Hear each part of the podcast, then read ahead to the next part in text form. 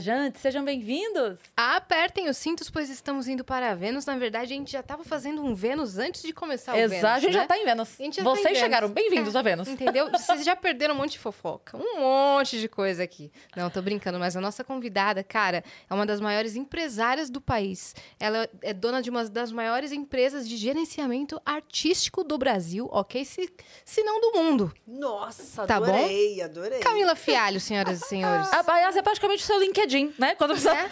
Fala, liga, Paiás, pergunta pra ela o que, eu sou. Tipo, pergunta pra Alexa quem é Camila Fialho. Ela ia falar isso aí. Ai, adorei. Ai, Gostou? Maravilhosa. Do mundo, se Deus quiser, tô jogando pro universo. Mas confesso que não tá tão distante, né, gente? Não, não As tá coisas mesmo, estão não. acontecendo na música pra mulherada de uma É. forma diferente, graças a Deus. O Brasil aí tá conquistando um espaço global que, Exatamente. que é bonito de se ver, né? É Inclusive, lindo. abrimos a live aqui na quinta-feira?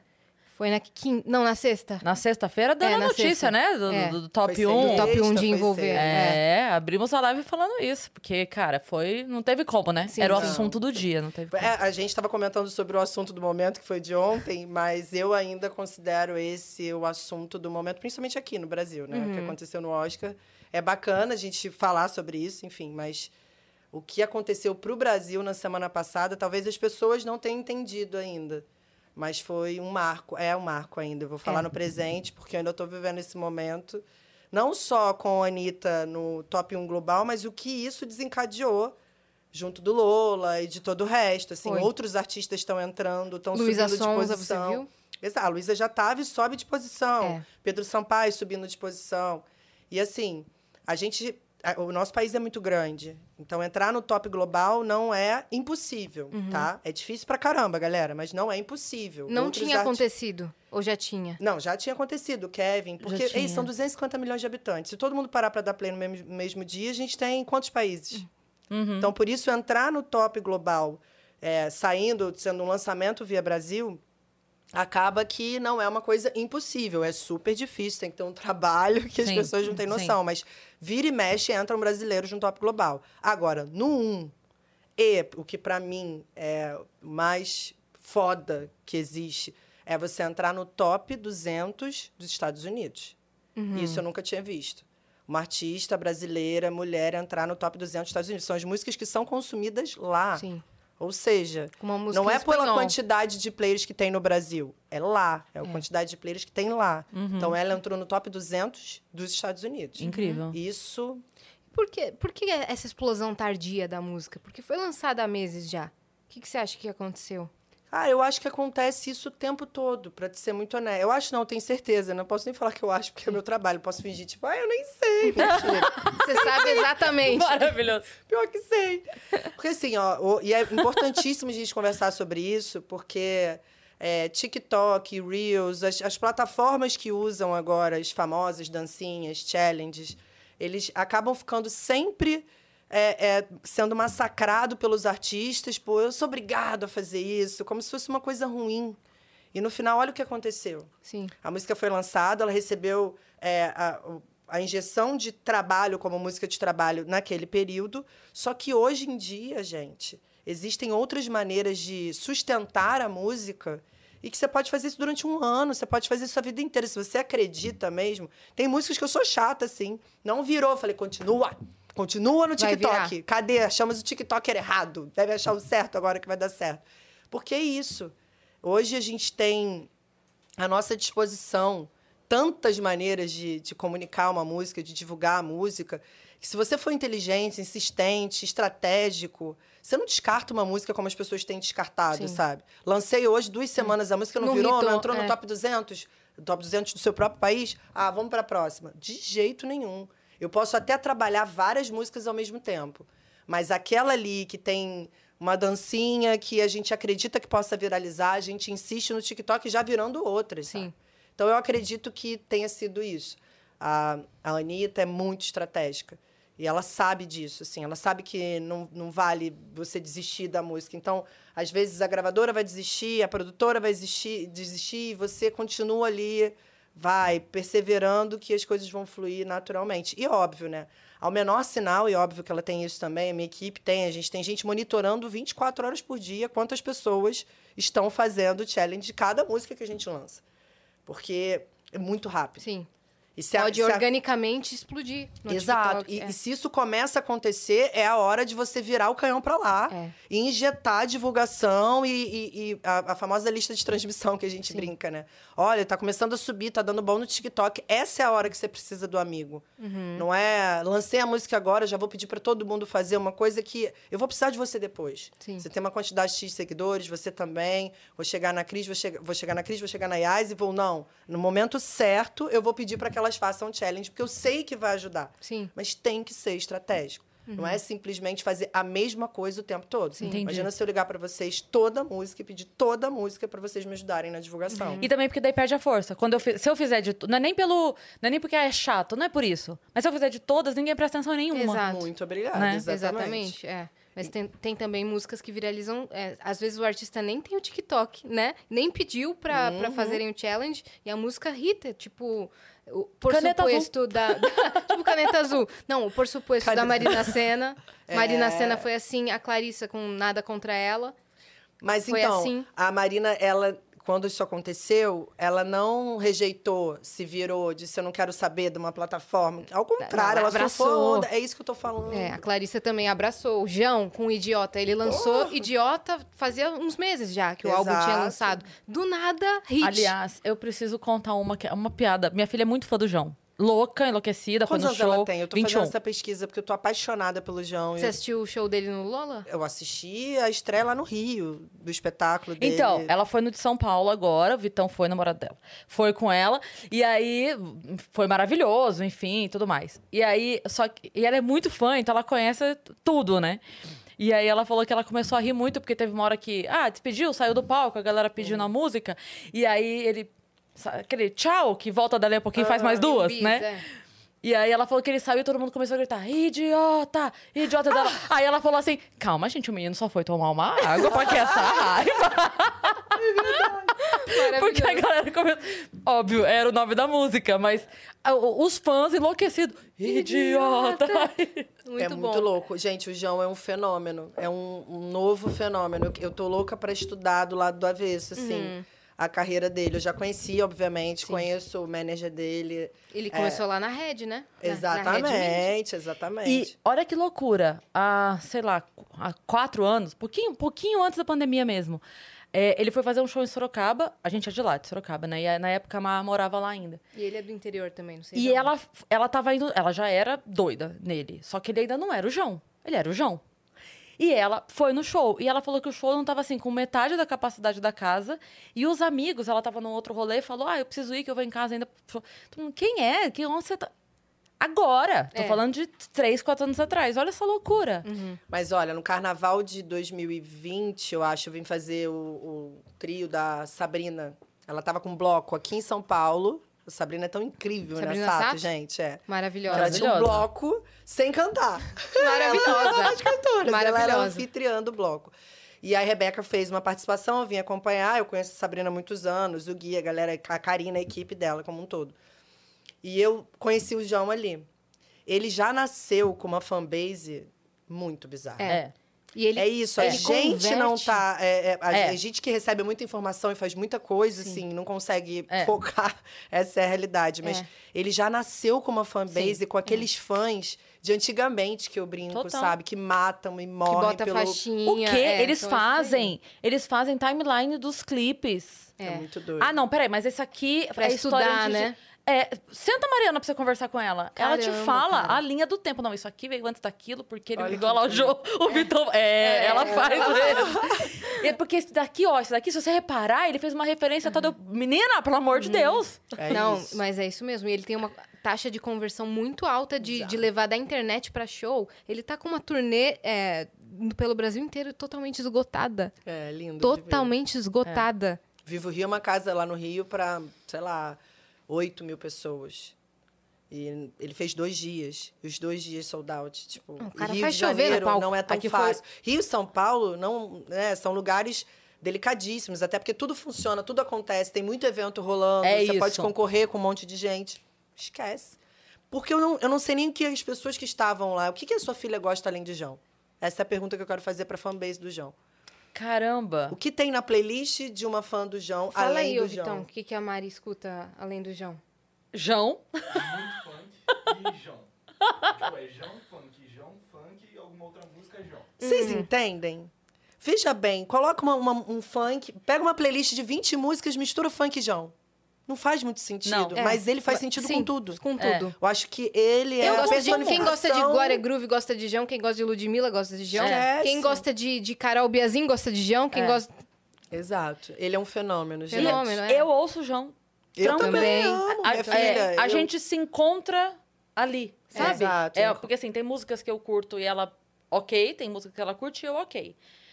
No João, a gente curte. Sim. Olha, muito É doido isso. Sim. É ele já isso. começou com uma fotografia também, tipo, uma estética pronta de, de, de clipe, uma identidade visual muito legal. É. Vamos dar os recados? Meu Deus! A gente A não gente deu falou- recado. É que assim, tem uma abertura do programa, sabe? Que era pra ter acontecido há meia hora. Mas é que a gente já tá tão em sintonia que aqui a gente vai embora. Tá ótimo. Você não tem problema. compromisso hoje que ó. Gente, eu sou péssima. Desculpa, me corta, Não, fala comigo. não, você é tá maravilhosa. ótimo. É isso que a gente quer. É isso. A gente sempre quer isso. Gente quer interromper o convidado para falar, deixa a gente dar a intro- a introdução do programa, Por dar os favor. recados.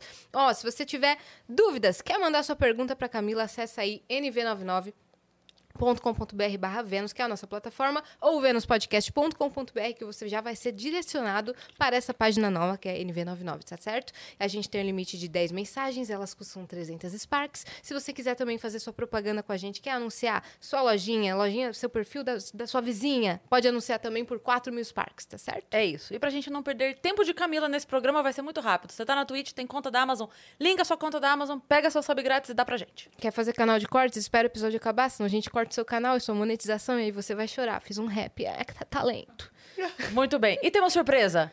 Temos surpresa. Cadê? Oh! Ai, não acredito. Não, dá um zoom ali no celular, vamos ver o que que é. Todo mundo ama o Chris. Ai, eu quero filmar agora, não sei se pode, desculpa. Pode, pode, que você pode tudo, mas você vai receber em alta qualidade, É. tá? É Sei, seu, mas tá? olha isso. Cara, eu tô chocada, ficou demais. E esse olhar é muito meu, tipo, hum, Ficou demais, demais, demais, demais. foi irado, parabéns. Quem fez? Foi o Gi Gigalvão. É o nosso, Gigalvão, nosso arrasou. artista, ele faz ilustração pra cada episódio. Você que assiste ao Vênus, você conhece os emblemas do dia, né? Sim, então, além de você receber, a, a galera de casa pode resgatar. E esse emblema, ele vai ser raro. Você porque achou o tá- Vênus? Deixa eu ver. Tá ali No no, botão. botão. de play. Ai, é ele sempre coloca o Vênus em algum lugar, entendeu? Adorei. E qual que é o código? Como viver de música. Como viver de música. É Olha, ainda estão divulgando meu curso. É o seu curso. Não, aqui a gente faz o trabalho completo, Maravilhosos, ok? não sabia desse rolê todo como funcionava. Adorei. E o fone no ouvido, gente. É muito legal, cara. Muito legal mesmo. Nossa, ficou Incrível. incrível. E, aquela, e, a, e a roupa que você tá na foto que tava na divulgação É, daqui, da é. agenda. Então, ó, como viver de música, o código você tem 24 horas a partir de agora pra resgatar. E nós temos um recado falando de música, né? Muito importante. Muito importante. Então, Atenção. atenção. Ó, se você quiser. Vamos começar. Amanhã, como vocês sabem, dia 29, tem o nosso especial Vênus com plateia lá no Clube Barbixas, às 8 horas da noite. E o tema é Mulheres da Música. Só que Porém, nós. contudo. Exato. Entretanto, todavia, Exatamente. a gente não pode ter música nos episódios, porque vocês sabem que a live, a live cai. Já aconteceu isso algumas vezes aqui no Vento. O YouTube dá um strike. É isso. Entendeu? Então a gente vai fazer o Vênus Mulheres, especial Mulheres da Música, numa outra plataforma, que vai funcionar dentro da nossa plataforma mesmo. Se você entrar lá em venuspodcast.com.br, você vai assistir lá. E como é que você vai fazer? Você vai entrar lá agora. Você É. tá aí na live, vai ter um botão laranja aqui embaixo, em algum lugar tem um botão laranja Não, na escrito. verdade é assim, você vai colocar lá no chat exclamação Ah, boa, teatro, boa, boa. que Já daí vai vai, ter o link direto pra plataforma que é nv99.com.br barra Vênus ou venuspodcast.com.br, como a Cris falou, e lá vai ter um botão Mais laranja fácil, tá escrito compre agora. Isso. Entendeu? E lá você vai poder comprar o seu acesso para a live de amanhã. Não vai ser transmitida pelo YouTube. Se você não comprar esse ingresso, você não vai conseguir assistir. Custa 10 reais e você pode pagar pelo Pix, por cartão ou Sparks. Sparks, é isso. Então, ó, só pra reformular aqui, se você tá no chat agora do YouTube, bota exclamação teatro, que já vai direto pro link pra você garantir o seu ingresso de amanhã, tá bom? Tá? É o valor baratinho de ingresso pra você assistir do conforto do celular. Então, se você tiver aí de casal, já ficou cincão pra cada um, Exatamente. tá? E ajudar a gente a manter esse projeto incrível que é mensal, tá certo? É isso. É, né? E é só de amanhã. É, só de amanhã. Quem, e e- Só quem tiver na live de amanhã vai ter acesso ao emblema de amanhã, que vai ser super especial. E se você quiser ir pessoalmente, ainda tem ingressos. Estão acabando, mas se você correr, acessa aí o, o link do Simpla pra comprar para amanhã. Temos a isso. presença de Carol Biazin, Li Martins, Clau, Juliana Vieira, Rayane Martins, um- uma vizinha nossa aqui, que eu não posso dar muito spoiler, mas uma vizinha nossa aqui de podcasts. É. Quem será, meu Deus? E vamos, até o final desse episódio a gente vai subornar a Camila pra ela ir também. Não, mas ela eu já vai. ia falar, eu também, eu também. A Camila vai, a Camila vai. Então teremos uma olheira. É, O quê? O pessoal vai pagar pra fazer karaokê lá no teremos uma olheira, tá certo? Então é isso, recados dados, né? É isso, muito bem. Estávamos falando de Jão. Mas a gente estava falando também da sua semana, como foi maluca. Nossa, a gente não é tá falando de tanta coisa, mas antes eu preciso parabenizar vocês, né, gente? Por quê? Juntar uma mulherada da música, fazer um evento online, é, reeducar as pessoas a entenderem o quanto é importante e é um valor literalmente simbólico, mas que, no todo, ajuda a manter um projeto que é muito importante pra gente como mulher. Então, eu acho que vocês têm que enfatizar mais isso. Talvez para vocês, né, seja normal, vocês estejam fazendo isso o tempo todo. Mas eu aqui, quando. Primeiro que eu não tinha entendido que as pessoas podiam comprar o ingresso e assistir, e muito menos que poderiam comprar o ingresso é, online. E que- Mas isso e não é culpa da comunicação show, de né? vocês, sou eu que sou realmente meio avoada. e aí não consigo entender. Você ao achou certo. que o público poderia passar, ficar o tempo que É, quisesse, sair? Achei que fosse um aquário e a galera fosse passando e assistindo aquilo ali. Mas não, ao É um contrário, você vai mesmo. conseguir. É um Espetáculo. espetáculo. Exato. É isso. A gente leva os móveis, tem toda uma logística, tem toda uma galera da técnica de som, tem nossos operadores aqui, o Vitão vai lá montar. Dani produz tudo, cara. É um time incrível que É. ajuda a gente. E vai ser filmado com uma câmera cinematográfica 6K. Tá Olha. certo? vendo. Tá certo? Vai ser Dois Igor. documentado. É uma câmera que vale dois Igor. É, dois Igor, é verdade. E vai ter bolo, porque E é aniversário da Ali Martins. É óbvio que eu vou, gente. Vai, vai ter bolo. Fica, vai ter bolo. É exatamente isso. Pronto. É isso. Então, muito legal mesmo ter esse... Enfim, mas eu acho isso muito bacana e que sirva de exemplo. Eu vou tentar também é, pensar em coisas nesse sentido, porque a gente precisa pra cacete. Sim, sim. Assim, mulher dentro da música e tá num momento tão Copa do Mundo da mulherada de fato é, usando a sororidade da forma que tem que usar. As pessoas realmente buscando se unir, prestando mais atenção umas nas outras. Sim. Que eu acho que vale muito a pena Sim. a gente ficar enfatizando e falando sobre Você isso sabe, mais vezes. É, esse mês, a gente fez o mês de março inteiro só convidada mulher. Só mulheres fodas o mês de março inteiro. Eu vi. E aí, cara, a gente, te- a gente conversou assim com umas mulheres que a gente falou, cara, não é possível. Sim. Que foda, que Exato. incrível isso. De todas, assim, de tudo. De empresária, mesmo que eu digo assim, de, de ter montado um pequeno negócio Uhum. e hoje ter um negócio gigante, ou de ter começado pequenininha cantando e. Tudo, tudo. Uhum. A Super Nani A veio Super aqui. Nani, Eu vi. velho. Cara, a Super Nani. E o episódio dela tá indo muito bem. Eu tô chocada, mas não Tudo. surpresa. A gente tem essa quarta, na quarta, né, que a gente tem a, a cientista. É, astrofísica, né? Astrofísica, e ela acabou de ter um estúdio dela inédito sobre o buraco negro. Publicado, né? publicado no mundo. E é brasileira. Isso que eu ia falar agora, é uma É brasileira. uma mulher brasileira. E a gente não tá sabendo direito. Cara, sabe? essas coisas acontecem, é isso que a gente reclama o tempo Sim. todo. Acontecem em países desse tamanho. E eles fazem um escarcel nos seus países, assim. bota no de, jornal, bota na Tipo, revista, em bota tudo em quanto é outdoor. lugar. Exato. Mas faltam é, veículos que queiram falar sobre isso. Que queiram falar sobre um assunto interessante como esse. Exato. Que queiram mostrar que uma mulher brasileira é, conseguiu publicar um estudo no mundo inteiro. Sim. Enfim, falta. Então, se a gente não ficar nessa chatice de ficar no- falando sobre isso o tempo todo, acho que as pessoas esquecem, Sim. literalmente. Então, tinha que começar por ali. Além da loucura do Lollapalooza, do João, eu acho que isso aqui a gente tem que dar uma enfatizada, porque é importante pra caramba. Então, gente, vamos pro evento amanhã. Vamos pro evento. Pouquíssimos ingressos, já está acabando, mas dá pra Mas comprar tem o online. virtual. Tem o virtual, pra Exatamente. você online o céu é o limite. Já divulga pra todos os seus amigos. Meu, pega uma pipoca, já senta é aí, o vulgo evento híbrido, né, gente? É, É exatamente, isso. exatamente. É e é uma maneira também da gente é, chegar nas pessoas que estão longe de São Paulo. Porque se, se a gente não tem é, a condição de fazer essa transmissão, a gente vai fazer no teatro, só quem tá em São Paulo vai ver. E pronto. A gente tá fazendo a transmissão exatamente para que seja É. quem tiver em qualquer lugar vai ver, né? Cara, mas vocês podiam fazer isso no Rio também, gente. Cara, temos projetos. Temos projetos de fazer o Vênus ao vivo É verdade. plateia no Até Rio. turnezinha, sabe? Você pega, sei lá, Turnezinha. dois finais de semana, vocês conseguem. Pensei Vamos nisso conversar hoje, sobre isso. cara. Não, de verdade, eu pensei nisso hoje, você acredita? Mas é. Hoje, eu falei, caramba, se a gente divulga. esse- a gente pega, sei lá, dois finais de semana do mês e divulga uma turnezinha pelo É Brasil isso. aí. Né? Com convidados de cada estado. É Os isso. artistas de cada Com os estado. artistas de cada estado. Artistas, convidados, pessoas interessantes, Ah, enfim, é- aham. é- dá pra montar um puto schedule, sacou? Nossa, tenho, tenho certeza. Não, E o Rio é legal. vitrine, meninas. Não, Rio, certeza. Ali, meu amor, piscou um paparazzi, entendeu? Então, Não, Rio isso tem é muita importante gente que gente alimenta, porque Sim. faz as pessoas Sim. Conhecerem, entenderem. Mas a audiência de vocês é bizarra. Eu acho muito foda e é bem qualificada, inclusive. Na minha opinião, eu vejo pelos comentários, eu vou muito além do só assistir, né? A gente que trabalha nisso acaba pesquisando o todo para entender. Então, estar no Rio, acho que também é importante para vocês. O business está aqui, mas o Rio tem a vitrine, tem o glamour, tem Sim. o Projac ali do lado, Sim. Todas as gravadoras estão demais. ali. Tem, tem o elevado do Joá, que é lindo. Exatamente, também. É Tem só, pra, gente é só pra que- passar, mas é, é. lindo. Tem É. muita gente que a gente ainda não trouxe por conta dessa, dessa logística. Sim. Alguns a gente to- é, alguns topam vir só pro- pelo, pelo podcast, alguns não, porque, sei lá, pandemia, ou tem É. muito show lá e ficam por lá. Ou topa vir pelo podcast, ou a gente agarra quando vem, né? Vou É. estar em São Paulo, vem! É. Mas tem muita gente que não veio ainda e tá no- lá no Rio, então a gente precisa de verdade fazer Sim. lá esse projeto. Então a gente vai pra lá, você também vai estar convidado. Ai, maravilhoso. isso. Posso até ajudar no que for preciso. Ótimo. é um lugar legal para fazer. Nossa, é teatro, perfeito. não é um lugar com vista, não.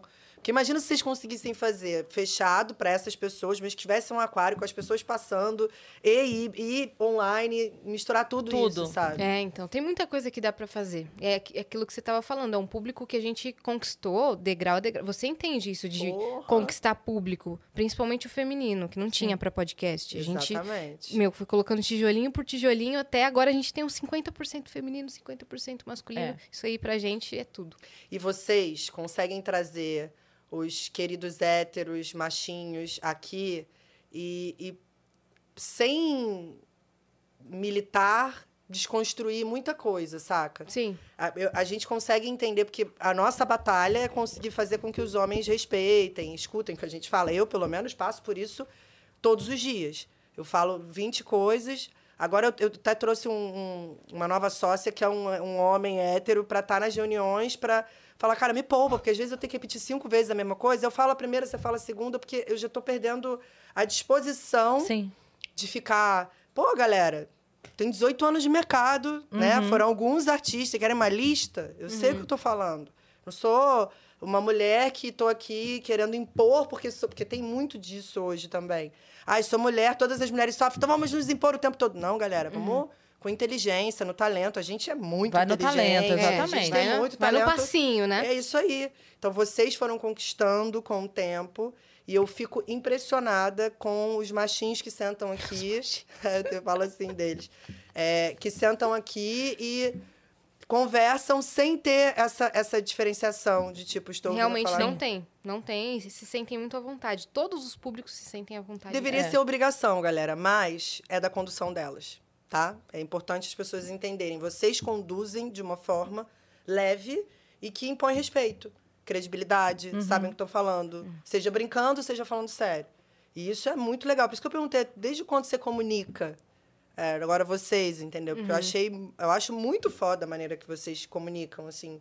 Não é uma parada podcast zoeiro o tempo todo, mas também não é aquela coisa vamos falar só de coisas intensas, entende? Eu acho- Massiva, assim, né? Exato. Eu acho que vocês são um equilíbrio perfeito. Poxa, aí, obrigada. parceira. Obrigada. Eu ouvi Obrigada. isso da Camila. Nossa, Que honra. exatamente. Eu É uma opinião profissa também, tá, É gente? Não isso. é pessoal só, não. É uma, é uma honra de verdade. pra gente. Ai, eu tava aqui quietinha, decorando cada palavra. Depois eu vou Ainda imprimir. bem que tá gravado, né? Ainda bem que tá gravado. É, É, isso. e a gente também atinge várias faixas etárias. A gente tem tanto fã mais velho, assim, mais de 50, às vezes 60 anos, quanto adolescente, 13, 14 anos, e todos assistem ao mesmo episódio. Isso conquista, conquista. É. É ser pop, vocês são pop. Vênus A é gente é pop, pop, as a duas gente é são tech, pop. a gente é Popular, né? Agro. 180 de, de Sim. todas. É isso. Legal, legal pra caramba. É difícil. ser Mas pop. conta pra gente como você entrou nessa. nessa da- de De empresariar. né? empresariar. Né? Nessa carreira, nessa loucura. Você nasceu no Rio mesmo? Eu nasci no Rio, eu nasci no Rio, eu sempre trabalhei desde os 15 anos, trabalhei em loja, tudo que você falasse, ah, é trabalho, eu vou. Distribuir panfleto, eu vou. Trabalhar em loja, ser aquela menina bonitinha que ficava na frente do stand, tipo um enfeite para os boys entrarem e poderem... Hoje não tem mais isso, né? Mas na minha época tinha. O meu irmão fez muito disso também. Fez? Uhum, de ficar em loja, só parado, bem vestido, assim, sorrindo, falando, oi, tudo bem. É, mas aí era na loja. No meu caso, são essas essas convenções que tem, onde Sim. tem vários estandes. Ah, e tem tá. sempre uma Expo. menina. Isso, uma menina bonita na porta do Sim. stand que não sabe nem o que está sendo vendido ali dentro, mas que ela só tá ali para fazer assim e fazer com que as pessoas entrem. Tá vendo? A vantagem de maioria não ser homens. bonita. Eu nunca fui a menina da porta do stand. A única vez, Camila, a única vez que eu fiz um stand, juro, juro por tudo, a única vez que eu fiz um stand desse de feira, eu fazia é, a voz de interação dentro de um carro e eu ficava escondida no estúdio lá atrás, porque era, pra, era tipo uma pegadinha. Ah, com a sim, galera. sim, sim. Então eu ia de crocs, moletom, ficava lá atrás, falava, ai, tá ótimo. Eu garanto tá que você era vendo. muito mais feliz que eu, que ficava no salto 14, com uma roupa embalada a vácuo, sei lá, 12 horas em Sorrindo. pé, É, não, as meninas sofrem e eu- e mesmo. tomando as cantadas mais idiotas É. da face da terra. Gente, eu sou chata de falar disso, porque eu realmente passei por isso. E eu sei que um monte de gente passa e talvez não saiba como sair dessas situações, saca? E eu não acho que seja botando, indo pra internet, nem nada disso, mas é a postura que você acaba adquirindo para sair dessas pegadinhas. Então você estava muito melhor do que eu, que tinha que ficar lá. Você acha que é horas. casca? Você acha que você sempre soube lidar ou você foi aprendendo a lidar? Eu acho que eu fui aprendendo a lidar, porque eu já cheguei muito em casa chorando. Então, eu acho que eu não sabia desde o início. Mas eu sou taurina, eu sou. Eu sou. Eu era mais, né? Acho que agora, bem menos, com 40 anos, você fica mais tranquila. Eu era muito cabeça dura, muito impulsiva. Então, eu achava que eu ia conseguir mudar o mundo do meu jeito. Mas eu chegava em casa e chorava. O que, que adianta? Ai, não aguento mais, não consigo ser respeitada, ninguém me escuta. Peço emprego, me perguntam até que horas você pode ir. E, gente, eu não sou a rainha da beleza, não. Eu tô falando mulher. Se você tem uma pepeca, meu amor, você vai passar por isso. Se você é um homem trans, uma mulher trans, meu amor, você vai passar por isso. É mulher, vai passar por isso. Esquece, não tem muito o que fazer, sabe? Mas ao longo do tempo eu fui criando é, maneiras de sobreviver, principalmente no meu meio, na música, que é bizarro. A maneira que eles tratam as mulheres é, chega a ser engraçado. Enfim, eu fui aprendendo a lidar com isso da melhor forma e melhorando ao longo do tempo. Mas é isso, chorava pra cacete. Mas, enfim, comecei assim, e trabalhando em loja, e pegando trampo final de semana. O que tivesse, eu estava trabalhando. Assim, eu, eu queria trabalhar com 15 anos, fazer minha grana. E o mais engraçado é que meu pai tinha muita grana nessa época. Eu comecei a trabalhar com 15, ele era milionário, andava de helicóptero. Faustão era aniversário dele de 50 anos. Eu Seu tenho pai faz o quê? meu pai era publicitário, morreu, mas trabalhava na Giovanni Comunicações e foi um dos principais publicitários do Brasil num Caramba! momento de bacana, assim, saca? Da publicidade. É, ele era o cara da Giovanni Comunicações, ele abriu em Que Brasília, foda. enfim. Então meu pai tinha muita grana e ainda assim eu quis trabalhar. Meu irmão era mó playboy, fazia nada da vida com quando eu tinha 15, ele tinha 18. Até que meu pai quebrou. E aí, quando ele quebrou, eu já malandramente estava trabalhando há mó tempão. Então, pra mim, era só um fluxo. Já meu irmão ficou, ai, eu vou fazer da vida? Eu falei, é, querido. Foi dirigir. Isso aqui chama despertador. Ele vai tirar você da cama cedo. É, e aí você entrega currículo, sabe o que é? É, mas meu irmão é daquele, tipo, terminou o colégio, foi fazer a faculdade, aí fez direito. E eu era louca dos 15 anos, querendo fazer supletivo, acabar logo aquela merda e fazer formação de atores. Então, de acordo com os padrões da época que eu tinha 15 ele 18, é, o meu irmão estava no caminho certo e eu era o patinho feio, a loucona da família. E aí, no rolê, óbvio que ele também estava no caminho certo, não tô mandando ninguém não fazer uma faculdade, pelo amor de Deus. é que ao- parecia que só ele daria certo. Exato. né? Ao longo do tempo, as pessoas foram entendendo Só que que, ele não, não buscou existia fazer só a um grana meio. dele. Exato. Tem vários. Você pode realmente cursar uma faculdade, fazer pós-doutorado. Eu acho lindo isso. Adoro ter perto de mim pessoas que é, buscaram esse tipo de coisa, mas a- as oportunidades que eu recebi, é, e mais uma gravidez, me colocaram na situação que eu estive. Então, eu estudei pra cacete coisas específicas do meu trampo. É. Todos os cursos, palestras e, enfim, que eu pudesse colocar a minha grana, eu ia pra fora, pra dentro, sem falar inglês, bota aqui o tradutor, fica louco. Mas lê pra cacete, sabe? Pessoas que eu admiro, empreendedores que também não conseguiram fazer uma faculdade ou não puderam, fizeram depois, porque eu não vou morrer sem fazer, não. Eu, eu tenho maior vontade de viver esse momento da faculdade. De... Você tem vontade de fazer o quê? Cara, eu queria fazer. Marketing. Hoje eu cheguei à conclusão que é marketing, mas é muito engraçado. Até então eu não fazia a menor ideia, eu não conseguia me encantar por nada. RP, né? Relações públicas, nada. Não, muito doido. Eu queria fazer marketing, eu queria fazer comunicação, eu queria entender o que eu faço organicamente, saca? Todo mundo fala, mas isso aqui eu aprendi na faculdade, isso que você tá falando eu aprendi na faculdade. Eu, sério, que doideira, como que eu já sei? Vai ser muito engraçado você chegar na faculdade e falar só assim. Aham. É. Ela, ela chega e vai dar aula? Aham. A minha galera, é, hoje, né, são, sei lá, 80 pessoas, 75 pessoas que colaboram para que as minhas empresas andem.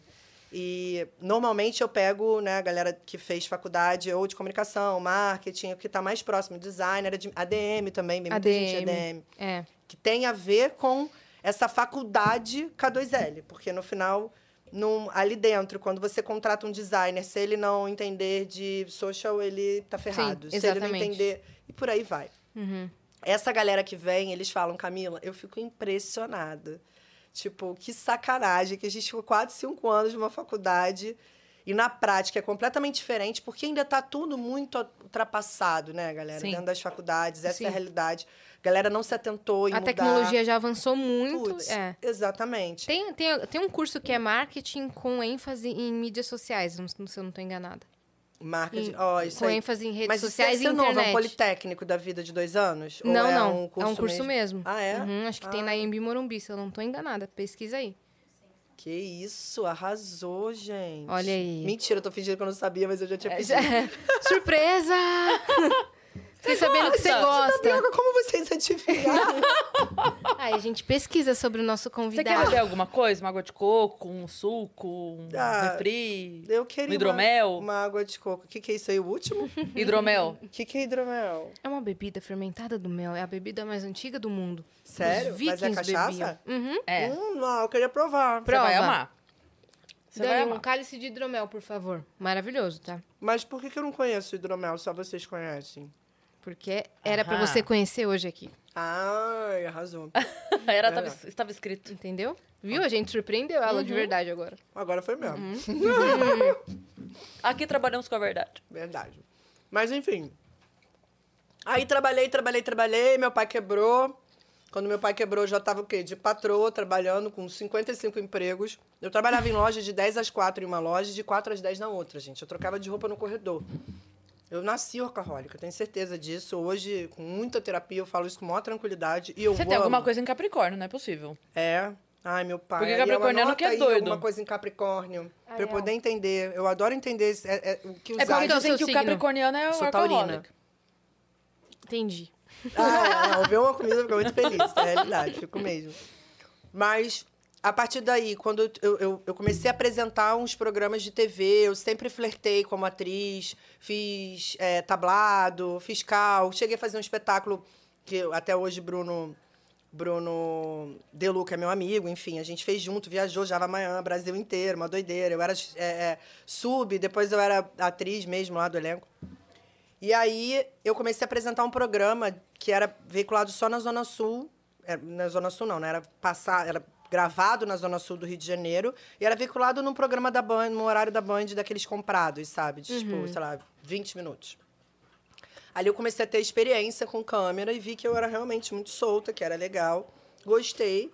Virou mais um job, mais um negócio para fazer grana, mas não abandonava todo o resto. Podia ser apresentadora da Globo, amor, que eu ia estar lá na loja trabalhando igual, não tava nem Em aí. duas lojas. Duas lojas, exatamente. Até que dentro do estúdio que a gente gravava, gravava Furacão 2000. E aí eu Começou fiz aí. um teste pra Furacão porque eu queria causar com meu pai aos 19 anos. tipo, ah, vou mostrar pra ele que eu vou pro funk agora, que eu sou isso, que eu sou aquilo. Passei pra Furacão, comecei a trabalhar na Furacão como apresentadora da Furacão sem entender quase nada. Eu era do eletrônico. E era uma época que o funk tinha estourado com Bonde do Tigrão, Dança da Motinha, Ah, então Dói. foi nas antigas mesmo. Exato. Que dói ano no que foi capim, não isso? dói. Cara, eu tinha 2000? 19 para 20, eu tô com 40, vou fazer 41. Sou péssima de exatos, matemática, 21 tudo anos. isso. 21 anos. É, É isso. 2001. É isso aí. E aí passei pro teste, comecei a apresentar o programa da Furacão. O funk, essa época, era bem cíclico, então eh, eu peguei o momento de baixa. Foi pós Dói um Tapinho no Dói, pós tudo isso.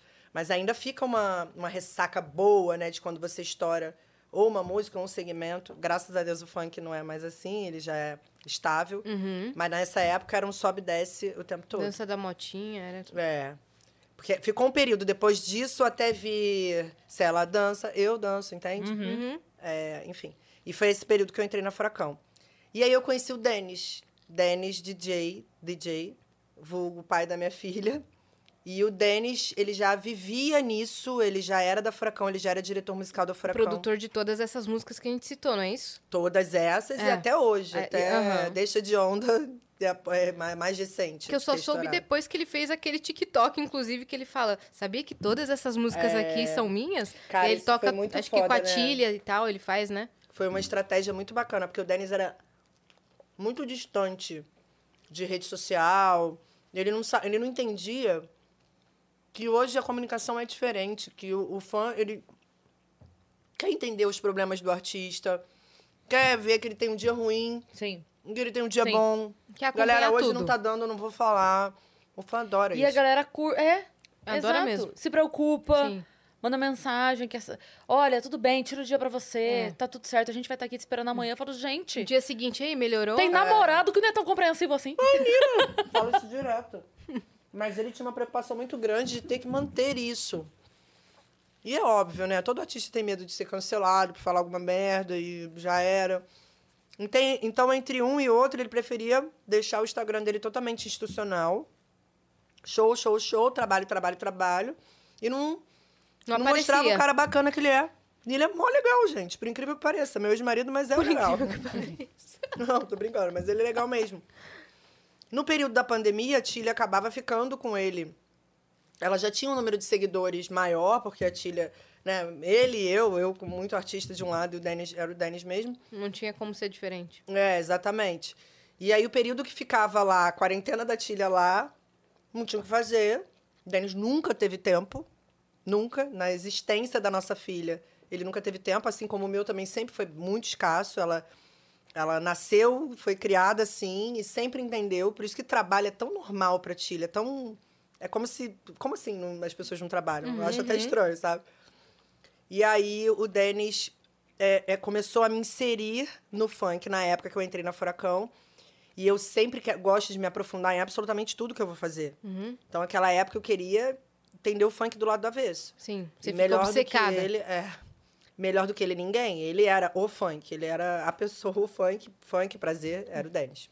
Ainda é até hoje. mas- Dicionário ilustrado. É. Funk. Foda. E, cara, foi um ano super intenso na Furacão. Ali eu entendi tudo o que acontecia. Entendi que o funk precisava, em primeiro lugar, ser profissionalizado. E aí eu vi uma puta oportunidade, cara. Eu falei, bicho, se eu, se eu só organizar isso aqui, criar processos, atender o telefone, que eram coisas que as pessoas não faziam, vai voar. Porque tem uma demanda muito grande, vem de comunidade, as comunidades né, são enormes, o Brasil é feito de periferia. Quantos talentos saem de dentro? Quantas pessoas acham que para sair de dentro de uma comunidade só sendo jogador de futebol, as pessoas nem cogitam a possibilidade de cantar funk, porque era sempre muito marginalizado. Era. Putz, pegar esse rolê pra organizar, isso dá bom, hein, gente? E deve ter talento pra cacete nesses lugares que precisam de é, é, estudo, impulsionar, precisam de ser empoderados, né? Essa é a realidade. Porque eu vi isso no Denis. Ai, foi mal. Foi mal. Deu uma coisão. Eu sou muito menino. Isso aqui é um problema na minha frente. Tranquilo. E o próprio Denis era assim, saca? Ele foi um cara que, que teve estudo limitado, mas sempre foi geninho, sempre produziu, sempre Visionário. tocou pra cacete. Exato. E aí, quando a gente se conheceu, o que eu fazia com ele era isso. Cara, tu é um gênio. É, eu não consigo abrir um programa de computador, eu não falo inglês, assim, você estudou até quinta série, consegue dominar isso aqui, que é tudo em outra língua. Você consegue entender autodidata, você aprendeu sozinho, quanto você é foda, pô, sou. Porque essas pessoas que. que... Valeu, obrigada, Dani. Arrasou, Angelim. Essas pessoas que, infelizmente, vieram de comunidade, elas são já criadas para falar, é até aqui, tá? Pra lá, você não tem nem como passar. Esquece, nem olha, não sonha. Ih, esse garoto tá pensando besteira. Muito difícil. Muito difícil. Fica onde está. E não, ao contrário. Essas pessoas são muito fodas. E tem muita gente foda ali dentro só precisando de uma injeção de conhecimento. É. Que às vezes não tem, saca? E aí trabalhei um ano na Furacão. Quando terminou o meu contrato na Furacão, eu tinha assinado na Record. E engravidei. Já estava grávida de quatro meses e duas semanas da Tilha. É, só fui descobrir, a bichinha já tava lá. Ai, tá que enfim, sua cachaceira. Você me deu esse tempo todo. e Eu tô aqui. E aí eu falei, caraca, o que eu vou fazer? Eu pesava 50 quilos e em três meses eu engordei... Oito, eu fui para engordei 30. Eu cheguei a 80 quilos em três meses. Uma pessoa que tinha 50. Então... Seu médico deve ter dado muita bronca em você. Cara, foi? essa época era isso, assim, não tinha esse cuidado que tem hoje. Hoje eu vejo o povo engravidando tão lindo, primeiro mês, segundo. Até as fotos que você faz te É. limita a não, não viajar tanto. Só que como eu era muito magra, a minha filha, depois de dar uma olhada aí pra você eh, entender. Não, ela... se você der uma olhada na filha dela, você vai falar: Meu Deus, é ela? É porque hoje eu estou assim, nesse shape, né, gata? Que se eu te mostrar as fotos, quando a Tília nasceu, a Tília tinha um ano, eu ainda tava na fila de gestante. Amarradona, chegava no banco e ia pra fila de gestante, ninguém dizia que eu não tava grávida. Tão. Saca que. Quanto tempo? Você tá grávida assim? De quanto tempo? Dois anos e meio. Exatamente. mas era- mó doideira, porque eu realmente é, é, achei que eu pudesse comer tudo, uma vez que eu sempre fui magrinha, pô, eu tinha 19 anos com 50 quilos. Eu era muito magra. É. Então eu posso comer o que eu quiser. E eu fui engordando sem entender, descobri que estava grávida com quatro, E até o quinto, engordei um quilo. Do quinto ao oitavo, 10, 10, 10, ela ainda nasceu prematura de oito, ou seja, eu só fiquei grávida quatro meses. Descobri que o quatro, ela nasceu com oito. Eu só fiquei grávida Você, quatro meses. você pode fazer metade daquele programa e não saber que estava grávida. É verdade. exatamente. Ali você Mas pode. podia- Gente, realmente posso. Porque assim, ela nasceu, eu olhava e falava, gente, eu- eu- o tempo, agora eu entendo. O tempo de gestação, esses nove meses É pra aí, gente aceitar. ó. Aceitar, entender, Se sua vida vai preparar. mudar a partir de agora. Deus faz tudo muito certinho, ele é super estratégico, marqueteiro. Deus, que eu Deus é falando. mesmo. É, muito. Deus é. Então, quando eu fiquei só quatro meses e ainda assim engordei 30 quilos, ela nasceu. Eu falei, tava com a unha enorme, nem cortei a unha, afinal foi prematura. Falei, cacete, que agora? Isso aqui é lindo, né? Porque você vai se apaixonando pelo seu filho. Quando você fica pouco tempo, né? Na minha opinião, como aconteceu comigo, aos poucos. Então, às vezes ela tava chorando, ouvia minha voz, parava. Aí você vai vendo o poder que a mãe tem e a ligação que tem com o filho. Sim. E assim fomos criando uma relação que eu não tive tanto da barriga, eu até tive, putz, que legal, eu tô grávida, mas é putz, que legal, eu tô grávida e tô vestindo 48. Eu que vestia 34. Então era muito, era um conflito muito louco na minha cabeça, gente. Então, se você passa por isso, tá tudo bem. Hoje eu sou alucinada, mato, morro pela minha filha. Sempre fui, desde a barriga. Mas uma coisa é o cuidado. É aquela coisa é, do leão mesmo, da, da leoa, né? De guardar o seu filho. Outra coisa é esse amor que você vai desenvolvendo ao longo do tempo. E eu literalmente parei minha vida para viver a vida dela, assim, trabalhar para que ela, tipo, porque meu pai quebrou, lembra disso? Então eu tinha trauma de tipo não Ficar faltar para ela em é. algum momento. E aí trabalhei igual uma louca, o Denis também era assim, as coisas fluíram. Sim. Quando- Eu digo que é, a gente, quando tem o filho, a gente se doa tanto. É. A gente se entrega tanto que quando a gente fala assim que a mãe dá a vida pelo filho, não, não- dá a vida pro filho, né? Fala, "Dei a- eu dei a vida. Não é a sua, é a dela. Exatamente. Ela deu a dela. Porque é uma entrega absoluta mesmo. Você- quantas vezes deu lembrar assim, ah, tô precisando comprar calça jeans.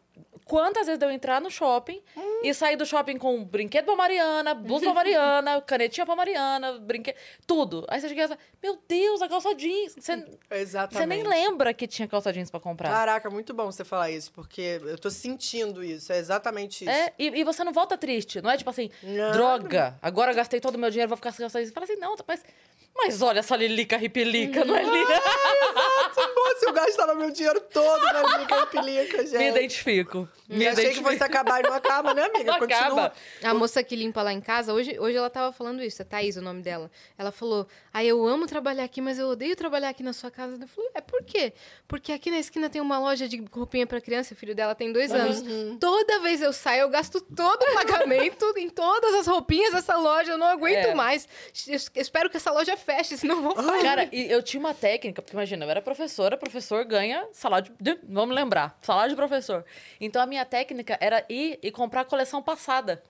Hum. Porque aí tinha as peças que já tava lá, você trabalhou em loja, sabe É disso. lógico. Aquelas peças que já ficaram, então eu sempre pegava com 60, pagava 60%, 65% da peça, sabe?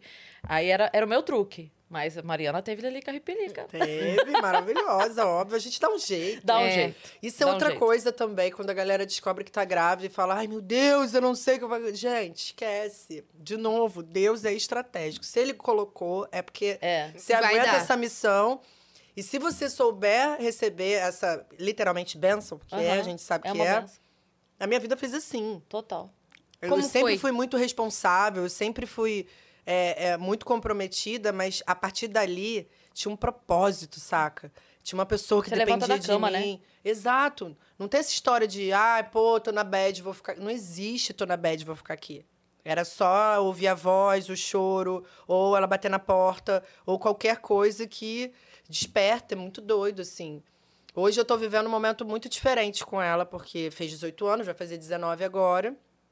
Infelizmente escolheu a música e vou falar isso eternamente. Ela vai me matar, porque eu vou falar eternamente. Não, não era o que eu queria. Adoraria que ela estivesse aqui agora com essa roupa falando, então eu que assumi a K2L, que a minha mãe tá lá, a velha da lancha, com um monte de boy na lancha, e eu tô aqui, assumi a K2L. Mas não, não é isso. Não foi pra frente das câmeras, você ficou atrás. É, assim, eu, eu estaria lá e é aqui que eu amo estar. Depois, da, da- voltando lá na época do, do- da Furacão, que acabou, eu passei por um perrengue na época da Furacão Midiático, que não tinha internet, graças a Deus, então nem adianta procurar. Porque toda vez que eu falo, as pessoas procuram. Que me envolveram numa polêmica dos, dos maiores nomes do funk no Brasil, que era o Rômulo Costa e Verônica Costa, donos da Furacão 2000. Eles estavam, eles são, eram um casal, estavam se separando, e eu entrei lá com 19 anos com a cotinha e falaram: você é pivô da separação. E assim como hoje na internet, quando as pessoas falam você é aquilo, e até que você desfaça demora anos. Às vezes não desfaz. ou Porque não a pessoa não quer a verdade. Ela quer a. o que ela, quer criou. O... Exatamente. Esquece. E vou E se você falar assim, não, mas olha aqui, não, os três estão falando que não é. Não, não importa. Não, mas Não você foi importa. escolhida por Deus, né? Pra ser. Do nada aparece seu nome numas polêmicas. de- Cara, eu falo Gente, isso nada a ver. o tempo todo. Vocês imaginam eu com 19 anos de espoleta do jeito que eu era? Eu podia ter perdido, inclu- inclusive, assim, meu contrato terminou na Furacão e não foi renovado porque eu era uma espoleta. Eu, eu, e eu falava na imprensa na época, tipo, eu odeio me velho. É meu patrão, gente. Como é que eu falava isso dele? Entendeu? Ele podia falar, Camila, é só falar que você não quer ficar comigo, que você não tá comigo. Desmentir, mas precisa falar que eu odeio me velho. É. E eu falava isso. Aquela história do TV Fama dar uma voltinha, eu dava voltinha. Aí eu, quando eu via depois no ar, eu ficava virada no girar. Eu falava, meu Deus, não acredito eu passando por isso. Então ali eu decidi que eu queria ir para trás das câmeras. Teve um dia em especial que foi quando eu explanei que eu estava com o Denis, que eu e o Denis a gente estava escondido no primeiro momento. É, a gente não sabia como a galera da Furacão ia reagir e, teoricamente, não poderiam existir casais dentro da Furacão depois do problema dos, dos, dos chefes, né? Dos donos. Então, eu e o Denis, a gente começou a se envolver e, ó, vamos ficar no sapatinho. Até porque é muito melhor, né, gente? O que ninguém sabe, ninguém estraga, aquele rolê até assim, até hoje. Mas esse dia eu explanei, eu tava no palco e eu sempre chegava nos bailes da Furacão e eu fazia a mestre cerimônia. E aí, quem tá aí? É, Flamengo, Vasco, aqui em São Paulo, Corinthians, não sei o quê. São Paulo. O povo gritava agora com vocês, Furacão 2000. E acontecia a abertura do baile, que a gente chama. Era o momento que o Denis começava a tocar, já que ele era o headliner do evento. Vamos colocar assim para as pessoas entenderem. E aí, esse dia, começaram a me xingar. Ai, taca lata. Aquele dia foi, tipo, o auge para mim. Eu peguei o microfone e falei, vocês querem saber com quem eu tô? Eu não tô com o Rômulo, não, gente. Eu tô com o Denis. O Denis, eu? Eu falei, filho da puta! Desce aqui agora e avisa.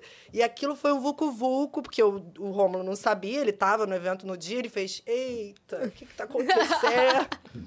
Entrei num carro, a gente na Dutra, e eu, ai, 19 anos, você faz muita cagada. Ah, eu vou me matar. O Denis não vai se matar nada, pelo amor de Deus, isso é muito sério. Só que realmente, esse linchamento leva a gente a pensar nisso. Sim. Muitas vezes. E no meu caso, era tete a teste, face to face. Não era, não podia bloquear, né? Eu descia num avião, as pessoas me pegavam pelo braço. Por isso que a responsabilidade do que acontece na internet hoje, as pessoas acham que é só aquilo. Ah, eu vou bloquear os comentários, eu não vou olhar. Não é, reflete na rua. Da mesma forma que eu estou fazendo esses podcasts aqui, e está sendo bacana, as pessoas estão gostando de conhecer quem sou eu, porque afinal Eu era tanta coisa que as pessoas nem sabiam. E eu escuto, porra, tô assistindo seus podcasts, são muito maneiros. Eu era parada na rua. Você que fez isso com a mãe Loura e o pai Moreno. Ai, Meu Deus, eu não fiz nada. Mas como é que você explica pra uma pessoa que nem te conhece? Sim. E isso Não depois quer de... nem escutar. Não. Não quer, não E quer. foi aumentando ao longo do tempo até chegar no último e maior que, que realmente fez com que as pessoas soubessem que existia uma empresária chamada Camila por trás de tais artistas. Ah, Então, lá de quando eu tinha 20 anos até hoje, eu não sei o que acontece. Eu sei que toda hora meu nome, de alguma forma, vende, ou é legal, ou dá clique. sim. E aí, cara, eu parei Seus de cortes brigar. nos podcasts, nossa, cara, no Twitter foi, foi, Foi assim, bizarro. foi bizarro. Foi o primeiro que eu fiz. Ali Foi. eu nem sabia o que eu tava fazendo, pra ser Foi. muito honesta. Eu é jurava corredor? que É, corredor. Eu jurava que eu tava falando com uma- um negócio privado de mercado. Por isso que eu fui Nichado, tão, assim. tipo, é, doidona. Falei muita merda ali. Ali tem muita coisa que eu O deveria. Ariel ia tomar um calmante. Nossa, ele ficou desesperado. E pior que foi ao ar e, não, e, não- e- e, tipo, rolou uma- umas matérias na imprensa, porque pegaram, óbvio, né, Léo Dias, querido, maravilhoso. Eu dei um mês, uma hora e trinta e oito eu falando cagada, eu dei um mês de história pra ele falar de mim. Eu sou uma idiota mesmo. E aí ele deu no primeiro dia, ele deu no segundo, eu ficava lá, ai meu, eu tava no México com a Tília quando saiu. Ai, que coisa. É. Ai, muito Ah, você tava fino, no internacional. Desculpa, eu tava no México esse período. Ai, era Los Angeles, Ariel. Mentira, gente, nem fui em Los Angeles. Mas é, eu tava no México fazendo a quarentena da Tília, porque ela ia fazer intercâmbio. E aí começou a pipocar meu telefone. Eu já tenho trauma, já me dá um negócio na barriga. Quando começa, tipo, muito seguidor ou muita, muita gente me marcando, eu Deu falo, deu alguma merda, deu merda. merda. Já acho que deu merda. Agora não, agora tá dando bom. A galera me marca por causa desse podcast, me acha uma responsa. Mas na época deu merda. E aí deu um, um bunzinho na imprensa. Na internet não reverberou em nada. Mas na imprensa, sim. Morreu, passou, tudo lindo, sei lá, foi agosto, né, Ariel? Uma coisa assim, vivendo maravilhosamente bem. Quando começa o ano, eu já deprimida, falando que eu não queria mais trabalhar na música. Porque quando começou o ano, veio de novo a história do, do de caírem os eventos, cancelarem os eventos. E eu já estava saturada disso, gente, para ser muito honesta, assim. É, Teve que remarcar a data, né? só quem vive o que a gente viveu no meio da música consegue entender a angústia, a- o desespero que é você fazer uma coisa, eu no meu caso, né, 18 anos, e realmente não saber mais se eu ia conseguir fazer aquilo.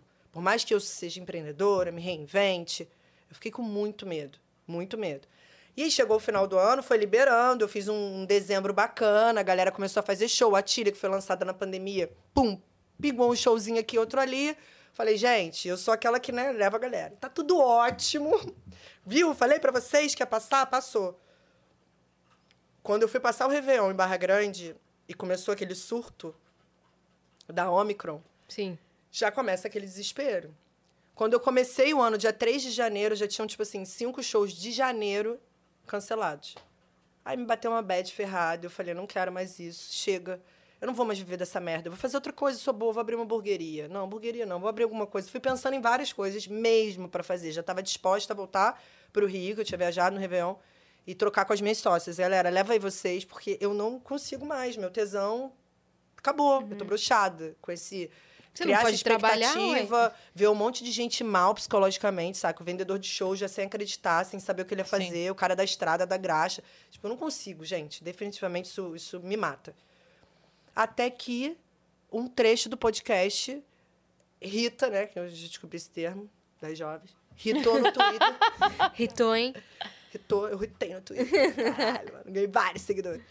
Aí ritou no Twitter e aí começou um monte de gente a entrar. Foi o trecho que você falou do sertanejo. Exato, que eu falo aquela cagadinha básica. Mas não é uma cagada, gente, é real. O povo falou, ó, Camila, Eu quem não fala a verdade não cagada. merece castigo, cara.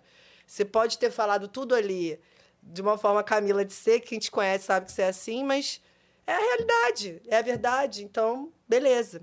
Começou a viralizar esse trecho e com- começou a aparecer um monte de gente e eu ignorando, porque eu tinha ficado puta com o Clemente, que ele tinha botado nas thumbs, tipo... Ex-empresária de Anitta, Alexia, Rebeca, reticências. E Você conheceu o guerras- canal de cortes e os seus, clip, os seus clickbaits. Meus- Ela vai traduzindo, maravilhosa, né? Esse rolê que ela tá falando mesmo. Aí eu fiquei muito puta e eu não divulgava. E o meu direct bombando. Caralho, te assisti com o carregador. Eu falei, como é que eu não vou divulgar um negócio que tá geral me amando, mano? E o Clemente, pô, Camila, você não vai falar, não vou, Clemente, porque você não fechou comigo. Eu brigo com ele aqui, no privado, eu brigo em qualquer lugar.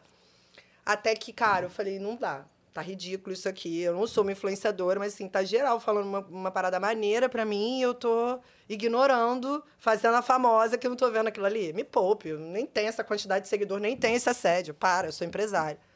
Aí abri um, um- Comecei a gravar uns stories com uma calcinha pendurada atrás, sempre muito estratégica, não falar o contrário. E falando, ó, galera, eu não divulguei, mas é isso, tá sendo do caralho, valeu, gostei, foi foda. Cara, quando as pessoas viram que eu reconheci, aí o bagulho ficou doido. Inclusive com artistas. Começaram a mandar esse meu. Eu vou até bater um destaque no, no meu Instagram. para outras pessoas e começou a surgir um monte de artista grande, foda, que depois eu vou até falar aqui, que um, eu fechei baseado nisso, depois desse rolê, que é muito grande, que é muito legal. Eu não falei em lugar nenhum ainda, que eu guardei para falar aqui, porque vocês são muito importantes. Maravilhosa. Vocês têm muita audiência. e É eu falei, verdade. vamos falar aqui. A Ariel falou, notinha não, amor, fala lá no vídeo. que é você falando, entendeu? É, É isso. E é real. E aí eu, pum, de novo Deus. Voltei pro Rio, eh, da- daqui a parar ia fazer uma hamburgueria, já voltei falando, caralho! Deus falou, não. Eu sou muito foda, mano, eu sou muito foda, vamos lá que a gente faz isso aqui dar certo. E realmente, fevereiro rolou outro carnaval, que não ia ser carnaval, que rolou carnaval. E aí já voltou, as coisas voltaram ao normal, Sim. mas já estão bem melhores. Eu já tenho uma agenda de show, tipo, a Tilha tem 12 shows em abril. Uma artista que começou na pandemia, isso é muito difícil, saca? E aí eu vi que as coisas começaram a fluir. Então, esses, é, é, ter feito podcast que foi, foi totalmente orgânico, não, sem saber o que eu estava fazendo. Mas depois eu vi o quanto a quantidade de pessoas, principalmente mulheres, obviamente, que se, né, se identificaram, que falaram: Caraca, muito foda o que você está falando, me ajudou no meu trampo. Ah, eu tenho uma loja, ajudou no meu trampo. Eu sou dentista, ajudou no meu trampo. Eu sou não sei o que, ajudou no meu trampo. Eu falei: Bicho, é isso, esse é meu legado. Fala aqui o que você falou naquele corte. Eu falei dos sertanejos quanto às rádios. Na verdade, assim, rádios no Brasil, rádios no Brasil, pop, pop, o funk. Então, rádio, dentro da rádio tem as rádios pops e dentro do pop tem o funk. Que é muito difícil ser aceito dentro das rádios, porque os donos de rádio são naturalmente conservadores. São pessoas que já têm aquele dial há muitos anos. É, rádio é, normalmente é um negócio de família. Então, mesmo que o filho mais novo tenha assumido a rádio, o pai dele ainda está ali, vivíssimo, falando: não, não, não, sou tradicional, não vai tocar. Então, existe uma dificuldade muito grande do funk, do pop, entrar em rádio. Naquela época, então, enfim, muito menos. Até a Anitta, o que veio antes, Naldo, Sapão, e todas essas músicas que estouraram no funk, elas só tocavam na rádio porque estavam muito estouradas. E aí o radialista não tinha outra. Ficava naquela posição estranha e acabava tocando. Mas nunca como um artista ser trabalhado numa rádio. Que vai sentar lá com o cara e falar: olha, esse aqui é o planejamento do meu artista. Eu tô lançando essa música agora, mas daqui a três meses eu lanço outro, daqui a quatro. Eu vou ser uma pessoa que vou estar contigo do início ao fim, cara. Pode acreditar, vem comigo na minha carreira. Vamos Porque aí- tocar? É. Entende? É isso que o cara da rádio quer. Ele quer um trabalho a médio e longo prazo. Ele não quer o hit. O hit ele toca, sem fazer nenhum tipo de negociação ou sem fazer nenhum tipo de acordo. Sim. Saca? Ele vai tocar porque é importante pra ele. Agora, eu preciso da ajuda desse radialista quando eu tiver com uma música nova, É. que ainda não é o hit. Como é que eu faço pra esse cara me ouvir? E era essa a missão da época, principalmente porque o, o sertanejo to- dominava o top 500 do Brasil. Não vou falar nem que era o 200. Era o 500. Se não fosse sertanejo, tinha lá um Sorriso Maroto, um Tiaguinho, que são esses artistas já super tradicionais, enormes. É, Skank, que, enfim, na época lançava música pra cacete. Era isso que tocava no rádio. Dificilmente a gente conseguia fazer uma artista do pop, muito menos do funk, muito menos mulher. Era tudo pro não, não, não. E aí, quando a gente começou a trabalhar com a Anitta, o Sapão, que era meu artista anterior, e o Naldo já estavam tocando mais nas rádios. O Naldo já tinha conseguido uma gravadora, eu já tinha conseguido uma gravadora com o Naldo na época. O funk já tinha um mínimo de abertura, mas ainda assim a Anitta era mulher. Então eu tinha outra barreira que não só a música. Olha que doideira. Então a gente, quando chegava nas rádios para falar: Oi, tudo bom? Tem uma artista para apresentar, era nem quero te ouvir. Primeiro por isso, que como é que eu vou tocar Prepara, que agora é a hora do Show dos Poderosos, numa playlist, vou botar aqui para as pessoas entenderem, que só tem sertanejo. Sim, sim. Não cabia ali dentro. A gente não conseguia achar espaço ali dentro. E, de fato, as- a- o, o Brasil é feito de interiores, logo, dentro dos interiores toca mais sertanejo, então as rádios acabam que a gente tem mais rádio sertaneja do que rádio que toca esse tipo de música. E aí o que eu falei lá no trecho foi: é, né, querido? Sertanejo é foda. Sertanejo compra a rádio. Mas quando eu falo compra a rádio, é porque realmente o sertanejo tem um poder aquisitivo muito maior, eles já nascem grandes, ele já vem um cara que começa no sertanejo. O cachê da Tilha hoje é sem cachê.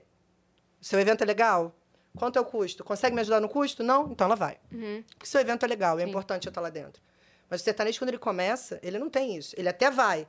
Ele até banca o próprio custo, mas ele vai chegar lá com um helicóptero, com um avião, com um ônibus plotado, com um palco, com 400 metros de LED, porque ele Uma já vem com um estrutura grande, investimento né? muito alto. E era natural que eu, mais nova, mais espoleta, mais espivitada, eh, dissesse: pô, gente, olha pra gente também. Esse tipo de música aqui, ele pode chegar fora do Brasil. E, é- e você não vê o, o sertanejo, o axé, o pagode. Eu costumo falar, é, sons que têm instrumentos de percussão fazerem muito sentido no- na gringa. Por que, que o funk, o pop se aproximam tanto? Por que, que a Anitta tá chegando onde está? Por que, que o Kevin gravou com o Drake? Por que, por que tudo isso tem acontecido? Porque é, o nosso som é eletrônico. Se associa muito. É, é muito similar ao que o gringo faz no hip hop, no pop, de lá, enfim. Então existe uma conexão muito maior. Não é à toa que outros artistas no Brasil já tentaram carreiras internacionais, mas os artistas que eram grandes aqui, que são, que eram, né? É, é ainda ah, o axé, o próprio pagode não tenta tanto uma carreira internacional, mas o sertanejo, Gustavo acho que gravou lá fora, o Jorge Mateus gravou um DVD lá fora, mas que fazer um trabalho voltado para o gringo, não é? É o brasileiro que mora lá fora.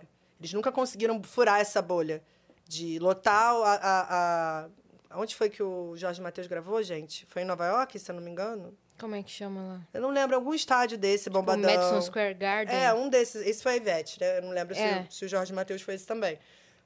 Mas era um público de brasileiro. Furar essa bolha fica muito difícil. Então, voltando aqui aos assuntos, ao assunto da rádio, a gente Uhum. E você precisa... também pulou várias partes da história que você já tava no Sapão, no Naldo, na Anitta, e a gente nem soube como você chegou até eles. Ah, é verdade, Né? né? A gente Mas a gente vai voltando. Tá, beleza. Vai me ajudando aí, minha filha. Tá. Porque a história pra dar, vem nem acreditar. Falo, marca Chuchu na Serra. Chuchu nem fala na Serra. Que Olha louca. aí. Tá, Mas se enfim. você fosse um chuchu, você ia falar na Serra. Obrigada, exatamente. Certeza. Eu ia, com certeza. Chuchu nem fala é porque não sou eu. É, você Se iria. fosse, eu tava lá. E então, ali eu quis chamar atenção para que as pessoas olhem para um segmento. E olha que bacana, né? Eu falei isso ano passado e olha o que está acontecendo agora com a nossa música, com o pop, com a mulher no pop, mulher no pop que veio do funk. É a certeza do que eu estava falando lá em agosto. Se tiverem mais pessoas, mais rádios, é, mais investidores, mais marcas olhando para um segmento como o nosso, e eu não estou falando, gente, para deixar de fazer o sertanejo. É aí que tá. As pessoas acham que quando a gente fala de uma coisa, a gente está diminuindo a outra. E não. Não tem necessidade de tirem as rádios sertanejas e façam só rádios de funk. Óbvio que não. O Brasil é gigante. Dá para eu ter a mesma quantidade de rádio sertaneja para rádio funk, para rádio pop, para uma rádio que toque tudo. Hoje em dia, como numa playlist, a gente acabou de falar da sua filha que tem funk, tem João, tem. Não tem mais isso de ficar todo mundo dentro de uma caixinha. E era isso que me, me, me chateava quanto à postura das rádios, não dos artistas sertanejos. Porque depois disso, minha filha, meus amigos sertanejos me encontravam e todo mundo me zoava. Cadê meu boi? Falando que eu tenho boi, né? Cadê meu boi? Porque eu falei, né? Sertanejo dá o boi pra tocar a rádio. Exato. Cadê o boi? É, foi entendi, polêmica entendi. essa parte. Mas foi nesse sentido, saca? Sim. Tipo, não é diminuindo nem nada, mas falando a realidade. Uhum. É, o sertanejo, ele chega lá, ele tem capacidade, ele tem potência financeira para comprar uma rádio. A gente que começa no pop no funk é isso. Se você convidasse a Tilha para fazer o show amanhã e você dissesse não tem grana para custo, mas, Mas tem visibilidade, é uma tem oportunidade. visibilidade, a amor, tô lá linda. Sim. Linda, E ela tá lá também, E dando o melhor dela. Essa- esse é o lado empresária da Tilha. Ela viu. Gente, o que eu tô falando da Tilha acontece, aconteceu com todas as meninas e todos os artistas que eu fiz. Isso é, é estratégico. No primeiro momento, o artista precisa fazer show, ele precisa girar. Essa é mais uma maneira de divulgar a música. Por isso que muitos artistas ficaram perdidos no período da pandemia, porque o show é uma das maiores plataformas. Sim, É a sim. hora que você ensina música, Sim. é a hora que você fala pras, hoje em dia, então, para as pessoas filmarem. O show é muito importante para que a música seja divulgada da forma certa, entendeu? Uhum. Então, se num primeiro momento você precisa que seu artista faça mais show do que o contratante precisa dela, é você que tem que abrir mão. É você que tem que ser inteligente, estratégico, falar, fecha comigo aí, Sim. Me bota aí que, pô, cara, a hora que eu tiver estourado, eu também vou vir aqui para um preço maneiro para você, porque você acreditou em mim agora. Sim.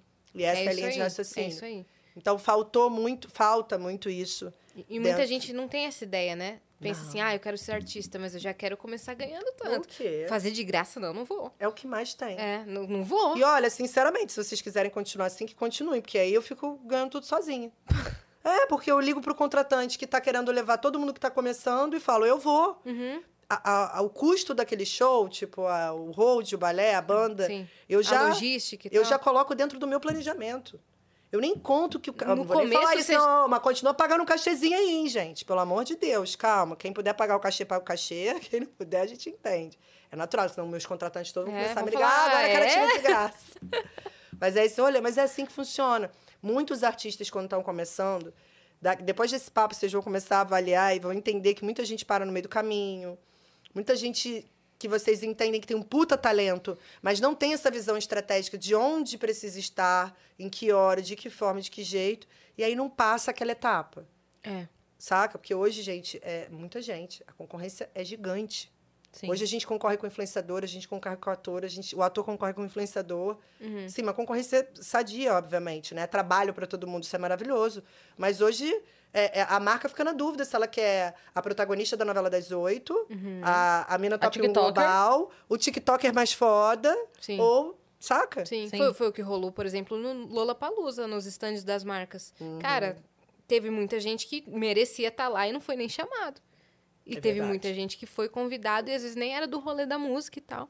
Eu vi Você o diz pessoal como reclamando. convidado ou você diz como se apresentando? Não pra se apresentar, como convidado mesmo, pra, Ah, tá. apreciar o evento. Tipo, eu vi uma galera reclamando no Twitter e tá falando, nossa, eu vi, eu vi todos os meus amigos no Lollapalooza e eu não fui nem chamado. E olha que eu trabalho nessa bolha. É. É tipo alguém chamar pra cobrir o Lola, chamar eu e não chamar a Yas. Que é Ah, da música. saca? Entendeu? Não faz sentido. Tem vários babados pra falar do Lola, gente. Eu vou ao banheiro, eu não falo os babados que eu já vou. Segura os babados aí. Mas- Então vamos voltar pra hora em que você conhece a Anitta, que você conhece as pessoas que. Droga! Espera um minuto. Ela foi no banheiro errado? Ah, tá. Falei, Como é que ela sabe o banheiro do próprio estúdio? Que ela tá aqui todo dia. Ela entrou numa portinha, gente, saiu e entrou na outra. Não entendi nada. Na volta, vamos, vamos de- dessa parte que provavelmente a Yas já deve é, saber. Depois que eu comecei a empresariar de fato, né? Tava lá com 99 mil quilos, ninguém me queria no, na TV, dizia que eu ia ficar na geladeira e que eu não tinha perfil, né? Tinha perfil para televisão antigamente. Eu, o Denis chegou e falou: por que, que você não empresaria o sapão? Você, a gente está junto há quatro anos e você sempre me impulsionou. É você que vende os meus shows hoje, porque o Denis, depois que saiu da Furacão, era eu que falava, era eu a radialista do, do- das vinhetinhas dele. Se liga na agenda do Denis DJ. Você faz isso comigo. Você é vendedora. Por que, que você não começa a empresariar? E lembra que eu falei que na época que eu trabalhei na Furacão, eu olhava e falava, cara, se tivesse uma organização, essa porra ia ficar enorme. Falei, ah, quer saber? Vou encarar. Sabia nem o que era empresariar. Quanto é o cachê? 400. Quero três datas. Puta que pariu, cobrei pouco. Quanto é o cachê? Eu, 1.200. Camila, acabei de te ligar, tu falou que é 400. Eu, ah, é porque vendi muita pra você, então tem que pagar mais. Mas com o tempo eu fui entendendo o que, de fato, um artista precisa de um empresário. Aonde? Com o quê? E, principalmente, cada um tem a sua necessidade. Acho que esse foi um diferencial muito bacana meu desde o início. Não copiar e colar estratégias, saca? Sim. É, enfim, artistas são individuais, gente. Não dá pra gente. Óbvio que existe um processinho de lançamento de músicas, de quais reuniões você tem que fazer, é, como você tem que se comunicar. Mas não, cada um tem uma personalidade, cada um gosta de fazer mais uma coisa, a gente tem que respeitar esse tipo de coisa. Comecei a trabalhar com o Sapão. O Sapão é um cara que tinha uma puta voz, que ele faleceu, por isso que eu falei no passado. Tinha uma puta voz e, e faltava o quê? Técnica. nunca tinha estudado, natural, né? Infelizmente, nosso país não dá nem pra gente que paga um colégio particular para os nossos filhos quando tem que pagar. Imagina Sim. para alguém que não teve condição, saca? E aí eu falei, cara, o sapão é foda. Vamos botar ele para estudar. Começou a fazer aula de canto, começou a tocar um instrumento, começou a aumentar o tempo de show. Por que, que as pessoas chamam um artista de funk de MC? MC é mestre de cerimônia. Porque os shows eram muito curtos. A galera estourava uma música e aí o próprio contratante só queria ele para ir lá cantar o hit dele. Pra poder anunciar que o cara tá vindo lá fazer, o, o- fazer a música, é o cara do hit, vendeu um monte de bilhete, dava meio, meio real pra pessoa e a pessoa ia embora. Era assim que funcionava no funk. Estamos em que pauta, com licença? Sapão. Estamos contando sobre o sapão lá no início. Já tô aqui Aí depois do sapão empresariando é sapão. Depois do sapão é o Naldo. Não, as mulheres frutas, carnes, peixes e afins. Depois o Quê? Naldo. Você não lembra? Mulher moranguinho, Ah, tá. mulher filé. Entendi, entendi. Então, todas elas. Mulher Depois o Naldo, o Naldo e. Anitta. Tá. Exato. E aí, Mulheres- Frutas, frutas, peixes e carnes, carnes. Que era filé, moranguinho e melão. Entendi. Ah, Frutas, peixes, nem tem peixe. Uma vacilona, porque fica mais bonito falar frutas, peixes carnes. Hum. Mas então. E aí, comecei a colocar o sapão pra tocar em lugares que o funk não tocava. Primeiro, porque eu tinha uma comunicação diferente com os contratantes. Segundo, eu era profissional, eu fazia um contrato, eu tinha um CNPJ, coisa que a galera do funk não tinha. E aumentei o tempo de show.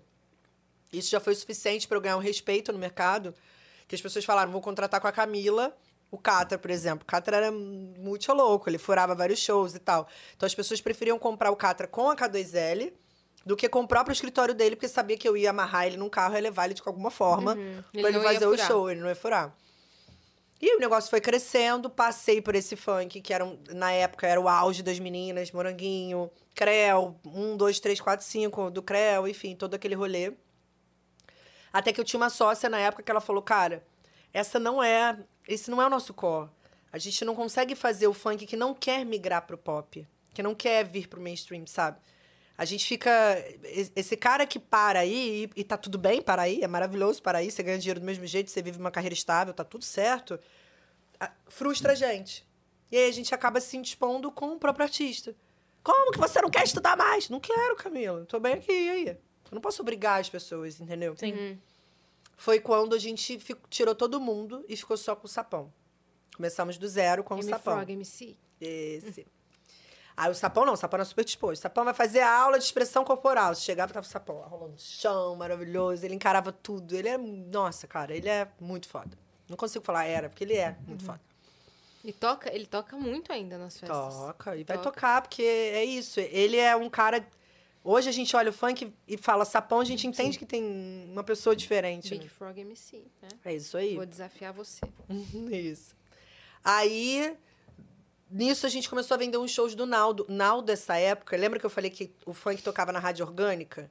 O Naldo tava tocando em todas as rádios do Brasil inteiro, com Tira a Mesa, a Cadeira, e vem logo uma música que tava estourada teoricamente na minha cabeça no Rio, mas era muito radiofônica. Então os radialistas começaram a tocar. Eu, que viajava com o sapão no Brasil inteiro vendo shows, toda vez que a gente chegava num lugar, via que tava tocando Naldo, via que tava tocando Naldo.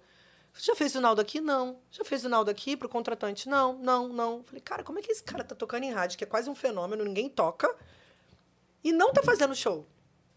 Empreendedora, Naldo. Você não quer deixar eu vender umas datinhas suas, não? Só pra ver qual é? Claro, cara, pode vender. Ele tinha, sei lá, dois, três shows na agenda Ele já te conhecia. Já a gente já se conhecia, já sabia um do rolê do outro. Lá no Rio ele já estava fazendo as boatezinhas de Playboy, que era um circuito que eu entrei e nunca mais saí. E que foi um puta diferencial na minha carreira também. Essa galera que forma opinião é uma, é uma parcela desse tamanho, sei lá, são 100 pessoas, mas elas mudam o mundo. Se elas falam que isso aqui é verde, o mundo todo acredita que é verde.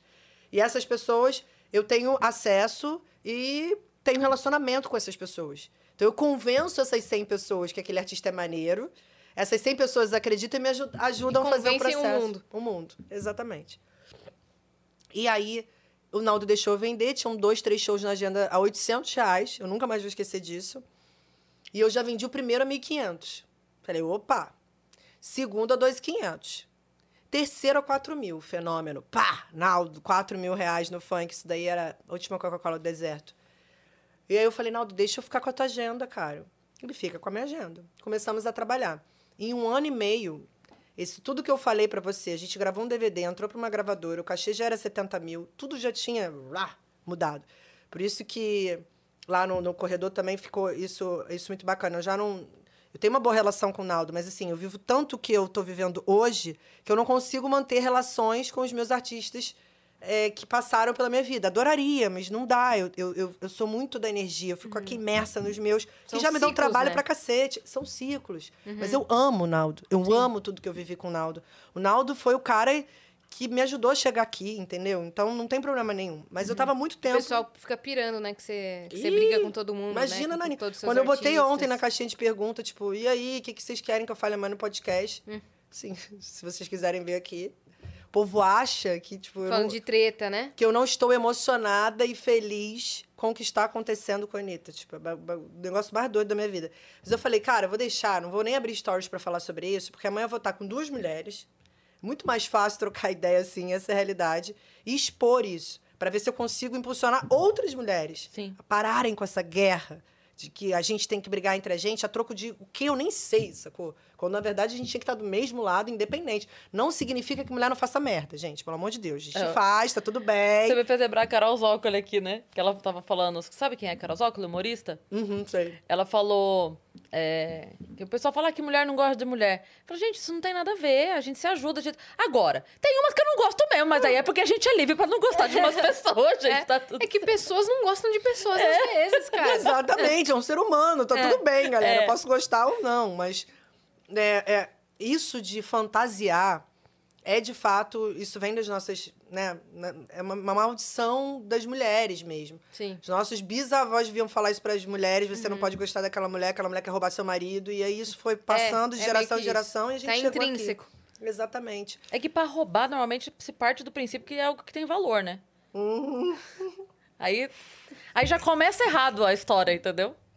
Gente, adorei. Tinha que você tá querendo te livrar do teu marido. É Hidromel outra. gostou? Como é o nome? Hidromel? Hidromel, Ariel. Ariel, hidromel? Ariel, aceita hidromel. Ariel, você Ariel. quer provar? Vamos comprar hidromel. Onde tem hidromel? Aqui. Ah, vocês vendem a fabricação de Não. vocês. Vocês vende, são não. empreendedores É e no- tem um. Hidromel uma Felipe cachaça? Mas a É gente vai. Mid. Você vai levar uma garrafa contigo. Fica tranquila. Gente, eu vou continuar falando isso, que você vai jogando, agora tá ao vivo, elas não podem fugir, entendeu? Mas a gente não foge mesmo, não.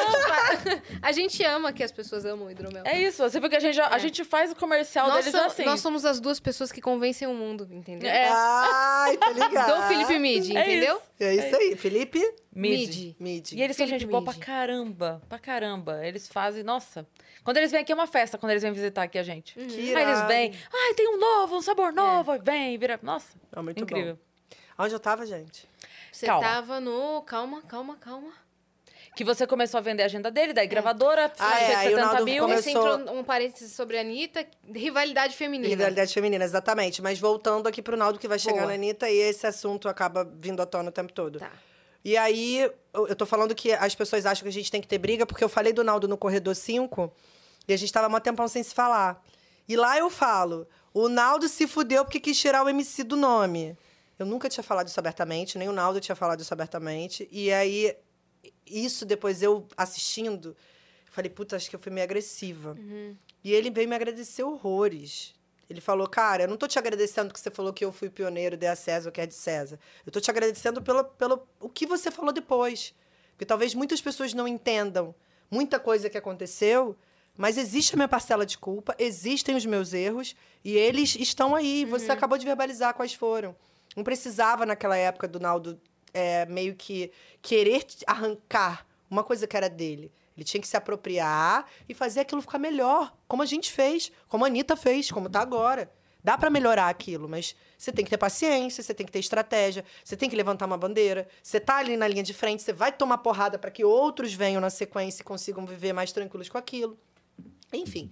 E aí ali eu falei do Naldo, que ele foi pioneiro e era pra dar mó caô, e no final foi mó legal. A gente se encontrou depois em algum evento, acho que no Rap Festival, eu tava muito louca. Eu, Naldo! Não sei o quê! Ele todo feliz, tipo, ai, Camila. Fiquei feliz pra cacete pelo que você falou e tal. Então ficou tudo em paz. A partir do Naldo, pum, abriu pro, pro Brasil. Começaram a entender que vinha aí uma nova tendência de música, que era esse funk tch, tch, tch, no final. Pop, pop funk, eletrônico. Sei. Ronaldo tinha bastante elemento eletrônico, né? Em algumas músicas. Tinha muito. Ah, vários. O Denis usa direto Sim. vários É, elementos é eletrônicos. verdade, Denis, verdade. a gente, as pessoas chamam o Safão de. também. É, uma mistura meio que é lock com funk, com não sei o É quê. isso mesmo. E aí, as- os artistas que tinham um perfil, ou que tinham a mesma vontade que o Naldo, de fazer um DVD enorme, de gravar com artistas maiores, porque o funk só circulava entre o funk, não existia um feat com um artista de fora. O primeiro do Naldo foi com a Preta Gil. E foi incrível, entendeu? Pra gente foi, Incrível. caralho, conseguimos gravar com a Preta, que incrível. A partir daí, desenvolveu um monte de gente. A Anitta me procurou com 17 anos. Ai, queria te conhecer, queria conversar com você e tal. Ela já estava na Furacão 2000. E nesse período, a Anitta, que já era Anitta também, é, estava na geladeira da Furacão, porque eu acho que tinha discutido com esse mesmo cara, que era o Rômulo Costa, que era meu patrão lá em 1915. Olha que loucura. E aí, o Rômulo, que me introduziu no funk, era o empresário da Anitta. A Anitta veio me procurar querendo trabalhar comigo.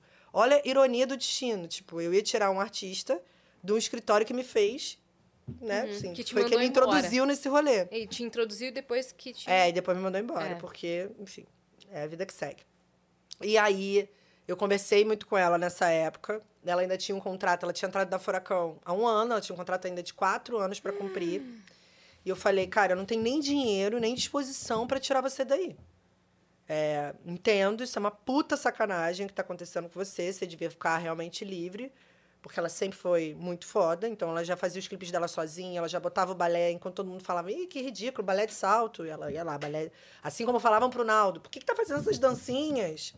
Olha agora. Exato. São dois visionários, esquece.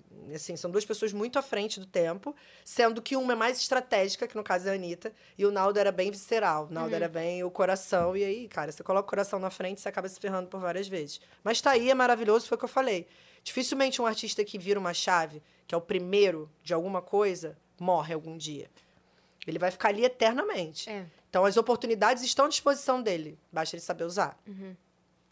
E aí, quando ela conversou comigo, eu falei, cara, é isso, não vou conseguir tirar daqui, mas abrimos um canal de comunicação. Conta comigo. Então, toda vez que ela passava um perrengão, ela, ai, cara, tô ferrado com isso, tá, vai aqui, vai aqui, vai aqui, vai aqui. Um ano depois, ela já com 18, já pra virada de 18, faltando três anos para furacão, ela não dá mais, eu não aguento mais ficar lá, não dá pra mim. E eu, assim, com a faca e o queijo na mão do Naldo, assim, das portas que eu tinha aberto do Naldo, tudo que eu precisava era de um outro artista com essa mesma disposição de se tornar pop ou migrar pro mainstream e tal. E ela já sabia exatamente o que ela queria, o que ela precisava. E, lembra o circuitinho de Playboy do Rio de Janeiro? Já estava circulando. Eu já ia pro evento X. Quem vai tocar aí hoje? Anitta. Uhum. Hum, evento Y, Anitta. Anitta no mesmo line que o Naldo. Anitta no mesmo line que não sei quem. Falei, caraca, a bichinha conseguiu. Mesmo a furacão puxando, ela, Ela tá meteu indo. o gás e foi. Até que a gente conversou de novo. Ela falou, não dá pra esperar, eu tô desesperada.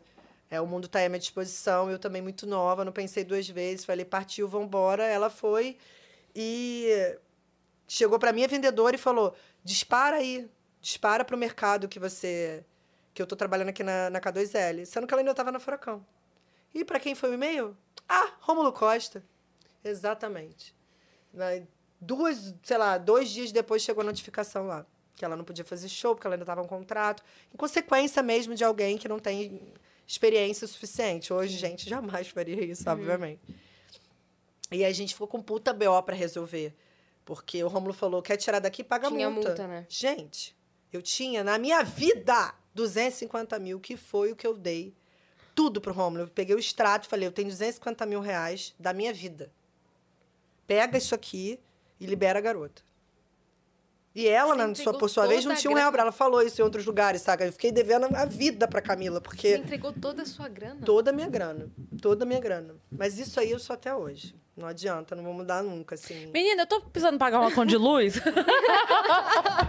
Mas eu não dou o dinheiro, gente. É di- diferente. Eu invisto. Claro, eu claro. sabia que ali eu estava fazendo um investimento. Só que, certeza. óbvio, é um investimento de risco. É. Afinal, meu produto anda, fala e tem vontade própria. Não é à Uhum. toa que o futuro todos já sabem. Então, naquele momento foi, de novo, visceral. Essa época, os artistas ficavam na minha casa, se eu tivesse que sair da minha cama, eles dormiam na minha cama. Era uma coisa bem familiar.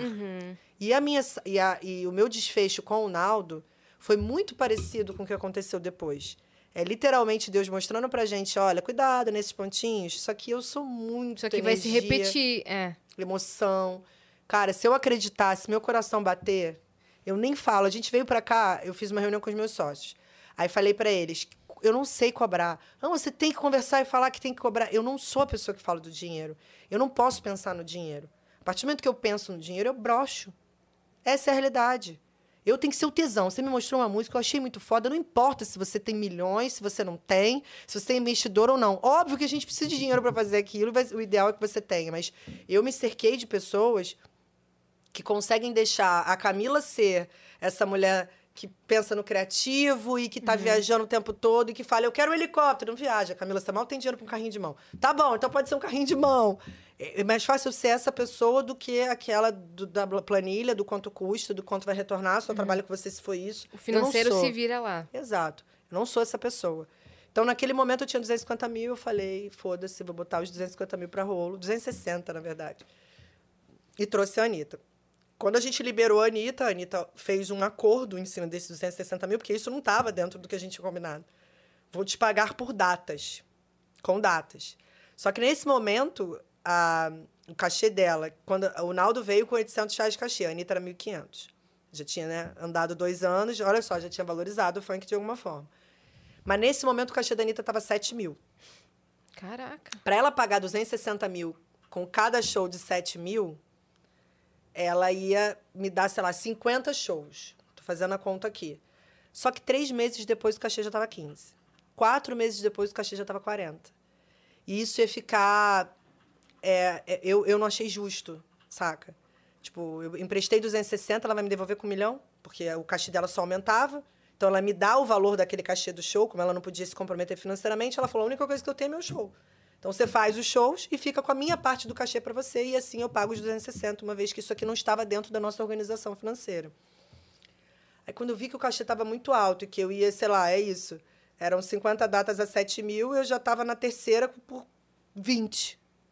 Imagina. Faltava mais 30, eu ia ganhar muito dinheiro. E aí eu fiz um outro acordo com ela, que foi quando a gente assinou um outro contrato. Esse primeiro contrato, a multa era de um milhão. Resolvia no nosso problema lá na frente em dois palitos. Só que quando a gente refez a nossa negociação, a multa passou a ser baseada no valor de cachê. Quanto mais o cachê subisse, maior seria a multa. Assim como, se o cachê baixasse, porque eu acho que vários empresários deviam fazer, artistas deviam fazer esse tipo de contrato com, com empresário, tá? Porque isso obriga o empresário a também Claro. correr atrás fazer o negócio crescer e eu escuto vários empresários falando, aí botei na geladeira. Como é que eu botar na geladeira, gente? Tá Se botar na geladeira, daqui a pouco a multa zera e ela pode sair. Ela, ele, quem quer que Sim. seja. Só que aquilo ali foi uma puta virada de chave pra mim, porque naquele momento que a gente refez o contrato, o cachê já tava 15 mil. E quanto mais o cachê crescer, esse valor da multa crescia. Quando rolou o nosso BO, tava 150 mil o cachê dela. Então a gente tinha crescido de 15 para 150. Então a multa ficava muito mais alta. Meu e por Deus. isso esse, esse auê midiático, porque tinha muita grana envolvida. E aí as pessoas se interessam em saber qual é o bafo, porque tem muita grana envolvida, entendeu? Mas foi basicamente assim com a Anitta. Ela veio. E você ganhou o BO, né? É, na verdade, eu não, não, não posso dizer que ganhei, cara. Porque, assim, foi tão desgastante, tanto pra mim quanto pra ela, que não- ninguém ganhou nessa história. Eu Alguém faço só- questão de falar isso o tempo todo, até pra. Alguém só cedeu. É. E assim, eu tava pensando nisso hoje. Foi ela que me procurou. Mas é, eu procuraria, sabe? Eu acho que eu não procurei porque não é fácil. As pessoas que estão em volta do artista, elas complicam muito. A gente sabe. Muito. A gente é sabe. foda. Eu, eu costumo dizer que é. A maç... Tem sempre uma maçãzinha ali podre que vai realmente pegando todo o resto e, e gerando um monte de problema, um monte de dúvida. Sim. sem necessidade, na maioria das vezes, depois que o artista já andou, porque nesse período aqui, quem é que pagou os 260 mil? Ficou eu e ela. Uma galera em volta. Lá, quando começou. Quando o Rômulo falou, vai ter que pagar. Ninguém apareceu. É. Quem fechou foi você. Fui eu e ela, Você ela e e eu. ela. Tipo, beleza, pega o teu, mas eu vou te pagar também, porque é isso. É. Não é tipo, tira todo o seu patrimônio e se beijo, vira tchau. aí, não. Depois fechamos ela juntinho. todo o cachê dela, cara. É isso, vamos nessa. Eu te dou a data, não tem problema, vou trabalhar de graça para te pagar. Mas os outras milhões de pessoas e sócios que tínhamos na época, tô, ninguém se coçou, não, meu irmão. Uhum. Cada um olha pro lado, uh, uh, uh, e já era. Então, é, é, existiu ali uma cumplicidade muito grande nossa, e a quantia, a quantidade de dinheiro que circulava naquela época era muito menor. Então, quem estava em volta não estava nem aí para isso. Só que depois que a gente resolveu a nossa vida, refez esse contrato, onde eu falei, cara, você vai me dar muito mais que 260 mil, não precisa me pagar porra nenhuma, muda aqui o percentual XYZ, muda o valor da multa, e aí eu abri mão de receber os 260, meio que englobei no, no meu lucro. Tipo, foi um investimento meu, Sim. tá tudo bem, a gente A tá bem. parcela foi... Segue a vida, esquece isso aí, não vou mais pegar sua data de show. E ela me pagou com duas, uma de, duas de sete, uma de 15, eu acho, e aí depois acabou. Começamos a trampar. Quando a gente começou a trampar, começou a vir um monte de gente em volta. Veio um monte de gente em volta, Em que momento que tava a carreira da Anitta, quando vocês começaram a trampar? 2011 para 12. Show das Poderosas. Não, bem antes. Não Show é das Poderosas é 2012? 2013. Ah, A gente lançou em 2012, mas É, ela 2012. veio acontecer em 2013. Quando foi Tá. o, o tweet da sorte da Anitta? Que toda a galera da RT no Réveillon. qual que é? Aquele do. Deve ser Galera, tô 2011, indo né? trocar no piscinão de piscão Esse de é o tweet da sorte da Anitta, da RT pra ter um ano de acho que é fartura, não sei o 2011. quê. Esse foi de 2011 para 12. Sim, É isso isso aí. aí. Foi o primeiro Réveillon que a gente fez, que foi no Piscinão de Ramos. E eu- Todo eu- ano aparece na minha Galera, timeline. hoje eu Porque tô- o Todo último ano. foi, acho que na Times Square, não foi isso? É. É, Não, galera... então, aí, e sempre vem assim, tipo, isso e Times Square, ou É. isso e Jimmy Fallon, isso e, tipo assim, vem Número sempre um global. Isso, vem... Cara, é, o primeiro clipe que a gente gravou, tem um vídeo dela maravilhoso também. Tá vendo isso aqui? É um outlet, eu vou gastar todo o meu dinheiro aqui. eu gravei esse vídeo. E era real, saca? Tipo, primeira vez que ela foi pros Estados Unidos, quando a gente foi gravar esse clipe, era impressionante, era... Uma criança realizando um sonho, era incrível. Eu Claro. amo essas coisas, sabe? Que clipe que era? Mega Abusada. Uhum. que veio antes de Todas Poderosas, Foi. entendeu? Mega Abusada foi uma música radiofonicamente correta, que a gente fala, mercadologicamente correta. Que era uma música que todo mundo achava legal e não tinha nenhuma polêmica pro radialista falar, ah, olha como o Show das Poderosas tinha, entendeu? Vou rebolar na sua... Na, na, na. O povo achava que isso é polêmico. Imagina É, nossa. né? Só rindo. Mas, enfim, a partir daí a gente começou a trampar e o céu era o limite, porque eu encontrei e ela encontrou. Naquele momento éramos alma gêmea uma pra outra, saca? Tipo, eu quero chegar lá e você acredita que eu vou chegar lá. Uhum. Ela falava pra todo mundo que ia chegar lá e todo mundo dizia que era loucura, eu dizia pra todo mundo que ela ia chegar lá e todo mundo dizia que eu era louca. Então era uma acreditando Uhum. E na outra, vocês a outra duas estavam uma. dispostas a, a dar a vida por isso. E demos. Aham. 24 horas por dia. Durante os quatro anos que a gente trabalhou, quatro, cinco anos que a gente trabalhou junto. Por isso foi- que você sempre fala, a Anitta foi a artista mais incrível que eu já trabalhei. Você sempre pontua isso. É, Mas nessa questão de entrega, de comprometimento, comprometimento. entrega, exatamente. É, é. E eu acho que hoje os outros artistas, inclusive os que trabalham comigo, quando escutam isso, né, que eu achava que não iam ficar muito felizes, é, entendem. Porque qualquer um que olha pra ela enxerga. Não é no sentido de comparação, ah, vocês são todos uns lixos e só ela foi boa. Não, é no sentido É. de, cara, ela abriu mão de tudo. Tudo. É, aham. Absolutamente Se tudo. falasse pra ela, o TikTok, precisa fazer o TikTok. Amor, vamos Cara, a- o Spotify entrou no Brasil. Aí chega o presidente da gravadora e fala: 11 horas da manhã, Camila, é, consegui que o presidente, hum, não sei da onde, de fora do Spotify, tá vindo aqui nas gravadoras, ele vem aqui hoje. Daqui a duas horas, consegue trazer a Anitta? Anitta, presidente. Tô indo, tô me arrumando. É isso. Não era? Como que é a frase da Gisele? Ai, por que você não me avisou antes, É. né? Ai, não, não vou lá não, agora eu É. tô fazendo a unha. É. A, a Gisele, Gisele Beauty, uma vez ela estava dando uma entrevista e aí perguntaram para ela se ela achava que é, a beleza dela tinha facilitado as- os ca- o caminho para ela. Daí ela fala, não, eu, eu acho que foi o meu trabalho. Daí o cara, como não? Você é uma né, brasileira Maravilhosa. mais bonita do mundo, que tá aí, todo mundo conhece e tal. Eu não, não sei como, ipsis literis, o que ele fala pra ela, mas a, a reação dele é tipo, what? Como assim? né? Aí ela fala, não, foi o meu trabalho. Porque eu, se me mandassem entrar numa piscina já menos 40 graus ou no deserto, mais 40, eu ia com a mesma disposição, Ela falou, "Tô não disponível, reclamava. É. disponível. Ah, tem que entrar 20 vezes na água e sair. Cada vez que sair, a gente vai secar teu cabelo, vai fazer a escova de novo, você vai entrar de novo pra sair de novo. Eu ia, fazia e me entregava. Então ela falou: é, não é só a beleza, porque se fosse por isso, quantas mulheres bonitas tem? Não é só isso. Porra, imagina uma mulher dessa incrível ouvindo isso a vida inteira, né? É, Ah, mas foi muito fácil, né? Ser bonita. É. Ela que não chegasse no horário sempre. E é a mesma coisa aqui do outro lado. No caso da Anitta, ainda tem um problema muito sério, que, que é a opinião das músicas, o gosto pessoal das pessoas, sabe? De, tipo, achar legal ou não a música. Sim. E, e, e- e descaracterizar o quão gênia ela é. Independente de você gostar ou não da música, você precisa assumir, reconhecer que ela é uma puta artista. Vamos tirar da frente o que você gosta, o que você escuta na sua playlist. Eu não tô pedindo sua opinião. Tô falando, essa artista é incrível, não é? Você vai responder sim ou não. Você não vai responder, mas eu não gosto da música dela. Não foi essa a pergunta que eu fiz. Eu perguntei se ela é incrível. Você consegue enxergar que ela é incrível? Porque se você não consegue, você que tá com algum problema. E era mais ou menos isso que eu. Que, que, que, enfim, que foi a linha de raciocínio desde o início pro trampo dela, saca?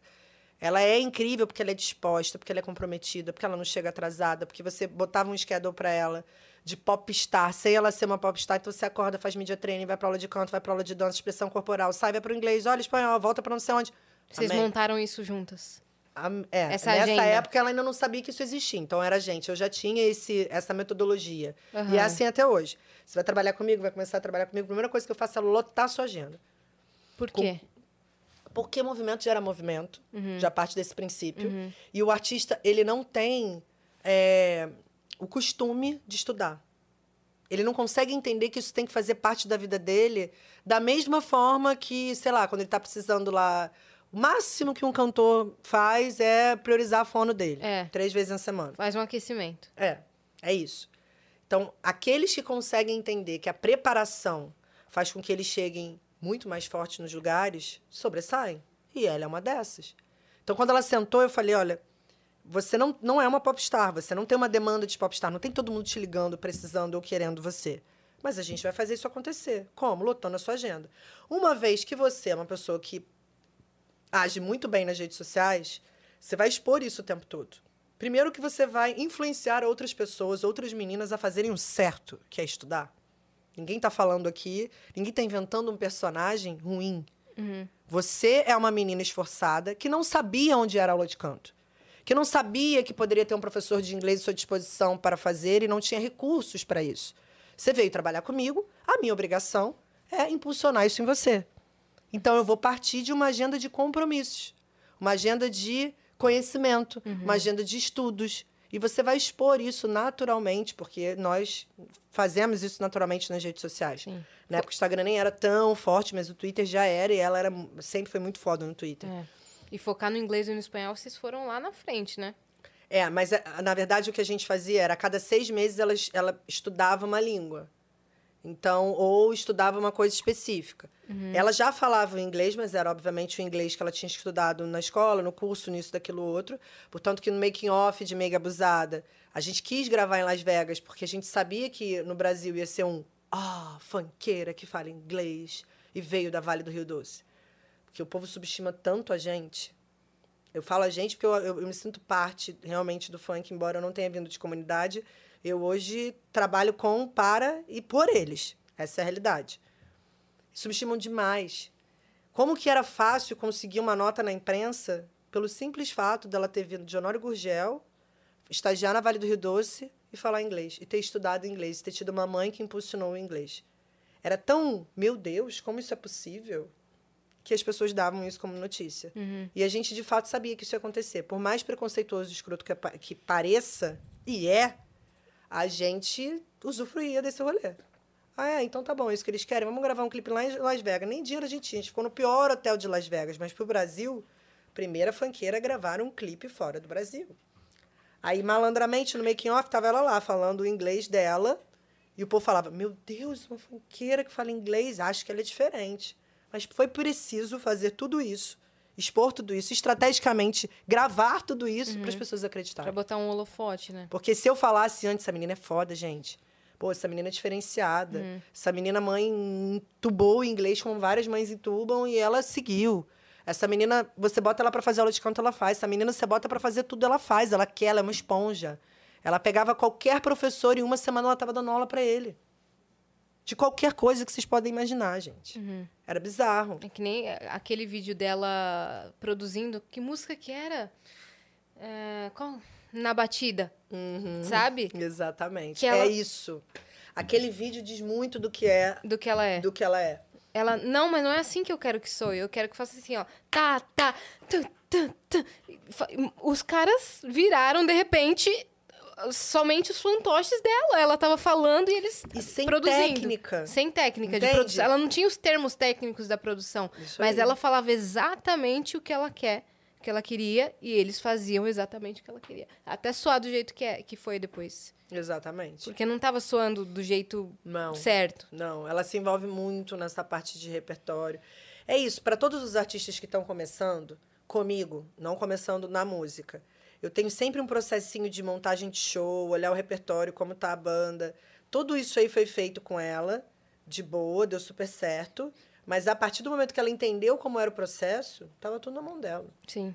Ela sabia exatamente o que ela queria, para onde ela ia. De ela dava aula ia. você, entendeu? Porra, muito pra caralho. Pra mim, demais, assim. Ali era uma troca constante, saca? Era a experiência versus a inovação, porque ela vinha, ela veio da geração internet. Pra ela era muito comum aquilo, era muito normal. Pô, o Sapão não tinha nem Instagram quando a Anitta começou a trabalhar É. comigo, entendeu? Era que hoje, pra gente, lá no, no escritório, a gente tem uma pessoa pra cuidar só de Instagram, só pra gerar conteúdo. Naquela época, eu nem fazia tanta questão que os meus artistas se preocupassem com isso. Pra mim, era vantagem aqueles que já vinham se preocupando, que no caso era ela. Naldo também demorou horrores pra entender internet, Instagram, YouTube, como funcionava, Facebook, como usar o Facebook a seu favor. Demorou pra caramba. E ela já veio à frente disso. Então, ela me ensinou desde o primeiro momento. Não foi no decorrer. Só que o que eu trouxe pra ela, ela não tinha nem acesso, ela não sabia, ela não sabia que existia. Não era, entendeu? Por problema, culpa dela ou de ninguém. Foi uma troca perfeita mesmo. Foi, foi muito foda. Foi muito maneiro. A nossa história foi muito bacana, foi muito bonita. É, eu ali, né, isso tem muitos anos, então eu era mais nova. Você ser empresária do artista número um é muito complicado. E eu fui duas vezes seguidas, porque foi o Naldo e na sequência foi ela. Então foram seis anos de muita energia em cima de mim, que o brasileiro faz muito isso, né? Assim, ele torce por você em determinado momento, mas quando você está começando a virar, ele quer te derrubar. E aí você consegue passar por aquela onda e você se estabiliza. Então eu vivi um momento onde era muito mais fácil derrubar a Camila. Por que, que essa mulher tá aqui? Como é que ela faz tantos artistas seguidos? O que, que aconteceu? Quem é ela? Mate a morte a Camila, entendeu? Era mais ou menos isso. Então eu acredito que tudo isso causou o que causou. Mas quatro anos se passaram do nosso processo de 2014 até 2018 e da noite pro dia ela mandou uma mensagem. Cara, vamos conversar, não aguento mais. ir." Até porque era uma bola de metal que eu carregava e ela também. Tipo, onde eu ia, tinha a Anitta. Onde ela ia, tinha a Camila. Nas matérias, eu lembro de uma matéria no, New York Times, a primeira, assim, gigante dela. Tinha um box no meio. Mas a Anitta, que vive um problema com a ex-empresária. Ou seja, isso não é positivo pra ninguém. Foi 2014 que deu o BO? Agosto de Que, 2014. que problema foi esse? Eu sei muito por cima. Real, não sei. Cara, eu hoje sei qual é o rolê inteiro, mas na época tinha um advogado que trabalhava comigo e com ela. E esse advogado falou pra ela, cara, não tem necessidade de você pagar um percentual pra Camila. Você consegue fazer sua carreira sozinha. Nesse momento, você é número um, todos os artistas procurando a Camila, todo mundo querendo trabalhar com a Camila, você é muito jovem, é natural que você faça um monte de besteira. Que, na minha opinião, foi o que ela fez. Ah, mas como é que eu vou sair desse contrato se ainda tem muitos anos? Ah, a gente fala que ela desviou. Até, imagina, uma artista do tamanho dela falar que eu desviei um real, que eu ia sofrer de hate, que foi exatamente o que aconteceu, eu ia desistir, ia abrir mão da multa, ia deixar para lá. Esse era o plano arquitetado pelo advogado, passado por ela e, obviamente, né, chancelado por ela. Só que não foi isso que aconteceu, porque primeiro, obviamente, eu não desviei nada. Segundo, ninguém tinha prova de nada. E eu tinha prova de tudo que tinha sido gasto na carreira dela. Cada centavo. Foram 28 mil papéis. A gente subiu tudo Nossa. isso no processo. E a partir do momento que subiu no processo, de cara já desconfiguraram essa história de desvio. E aí passou a ser uma briga pelo valor da multa. Já que a gente tinha mudado o contrato e eu tinha que provar que tinha crescido de 15 para 150. Uhum. Foi basicamente isso. Mas, num primeiro momento, a estratégia era uma, não deu certo, não vou voltar atrás. Porque eu acho que tem várias coisas erradas no meio disso, que foi a presença do Léo Dias, é, foi quase né, um triângulo. Foi quando ele estava escrevendo o livro não? Ele escreveu na sequência. Ah, tá. Mas o Léo, ele foi peça fundamental para que isso se tornasse midiático. Saca? Podia ser segredo de justiça e ninguém fica sabendo. Posso te dar aqui uma lista de empresários que estão com problemas judiciais com artistas que ninguém fica sabendo, porque botam no segredo de justiça e acabou. Mas no nosso caso, a gente tinha um jornalista que era muito amigo dela, e é natural que os jornalistas fechem com o artista, por que, que vai fechar com o empresário? Se for parar para pensar, é natural. E a partir dali ele foi falando barbaridades a meu respeito. Ela ficava calada, mas ele falava barbaridades e ele, teoricamente, era amigo dela. Então, eu tinha que rebater um jornalista que estava falando por ele, mas que para os fãs era em nome dela. Então, eu recebia porrada do jornalista, do hate, do mercado, de todo Do mundo advogado. do advogado, de, do Deus, o mundo e mais alguém. Foi punk, foi difícil pra cacete. Mas é isso, eu não consigo é, hoje, até porque eu sou o tipo de pessoa que eu começo e encerro ciclos, faço questão de encerrar esses ciclos. A diferença é que o meu com ela começou final de 2011 e terminou em 2018. É. E que nesse ciclo tivemos momentos maravilhosos e momentos ruins, mas que isso em nada anula a admiração, porque senão eu não teria trabalhado com ela, não teria botado aquele dinheiro lá atrás, eu não sou louca, e a certeza de que ela é foda. Como todos os artistas que passaram ou estão no meu escritório. Eu me apaixono pelo projeto, pelo artista, por aquilo ali, sem nem olhar. Acabou. Acabou. Não vai tentar tirar isso de mim, nem aqui, nem nunca, porque eu não, não vai conseguir nunca. Então, no caso dela, foi esse o rolê. Me acusou de desviar, foi comprovado que não. E aí começou uma guerra judicial de quanto ela deveria pagar pela quebra de contrato que aconteceu nessa de, de desfazer, né? E só finalizou em 2018. Só E ela te mandou mensagem. ela me mandou uma mensagem e falou, vamos conversar. É, ela estava casada na época, eu ia casar. E tipo, ah, eu tô numa outra vibe. Não tem nada a ver com advogado, vamos trocar uma ideia. Eu falei, pô, sem dúvida nenhuma, vamos conversar. A gente sentou, teve uma conversa de três horas. Um podcast. Uma lavação de roupa suja, um entendimento do que aconteceu, todo mundo mais maduro, todo mundo mais tranquilo. Uhum. E eu, a gente nem falou de dinheiro, saca? O que a gente falou foi, beleza, morreu aqui, morreu. Eu falei, tá, mas agora existem dívidas que foram criadas ao longo desses quatro anos de um projeto que era nosso, que eu adquiri. Então precisa pagar. E não pode ser eu, não é justo que seja eu, não fui eu que causei tudo isso. Então você coloca aí o seu advogado para falar com o meu, e ele vai falar de fato quando precisa. Porque você sabe que se eu quiser embolar isso mais um ano, eu ganharia o dobro do que eu ganhei. Mas era a última coisa que eu queria. Até porque no final de 2018 já existia 3030, já existia Rebeca, já existiam outros artistas. Já estava na véspera de vir um Kevin Chris, que tipo, é um cara que marcou muito a minha vida, que marca muito a minha vida até hoje, vai marcar eternamente. Se Deus quiser, vou conseguir ainda muitos anos de Kevin. Então, não tinha por que eu continuar carregando Sim. esse Isso problema Tava de- desgastando vocês demais, né? Ai, foi ótimo, cara. Foi que ótimo. bom que encerrou esse ali. ciclo. Que bom, que bom. Depois ela me chamou para o aniversário dela para realmente ficar publicamente Sim. é, Estabelecido a paz. resolvido, exatamente, para as bom. pessoas entenderem que foi no mesmo período do livro do Léo. Entendi. Que aí ela brigou com o Léo, Entendi. entendeu? Entendi tudo agora. É, Hoje você trampa com quais artistas? 3030, você ainda tá trampando com eles? Desde Eu gosto 2018. muito de 3030. É, eu sou apaixonada por eles. Eles me introduziram em outro segmento que não fosse o funk, mas ainda assim dentro da música urbana, que, que é o rap. Eu Hum. me apaixonei, eu entendi que eu amo a música urbana. Eu amo exatamente o que as pessoas dizem que não vai dar certo. E é a música urbana. Eu gosto de fazer o impossível. Cheguei a trabalhar com sertanejo, que foi com o Bruninho Davi. Ah, Ah, eles vieram aqui. eles vieram aqui. É, eu sei, tô ligada. Era com ele que eu tava falando um pouco agora, que eu falei, então vamos jantar quando eu sair daqui, nananã. Ele sabia que eu tava aqui. Muito legais, muito gente boa. Muito. Muito. Nossa, foi um episódio muito, Muito divertido. legal. Eu imagino, porque eles são palhaços toda a Sim, vida. Muito, muito. Mas foi em 2015, pós-Anitta, é, pós-problema da Anitta, a gente trabalhou o ano inteiro. E ali eu fui contratada pra, por uma missão. O Bruninho Davi, naquela época, já fazia muito show, mas o Bruninho Davi é muito pop pro sertanejo e é muito sertanejo pro pop. Então eles sempre ficam com uma dificuldade muito grande de comunicar. O meu objetivo era conseguir consagrar Bruninho e Davi como artistas, independente de onde eles estivessem, e migrar para um público maior. Foi quando a gente, eu entreguei, minha última entrega no, no, no Bruninho e Davi foi o DVD no Ibirapuera, para 10 mil pessoas. Ali eu encerrei o meu trampo, entreguei tudo bonitinho, direitinho.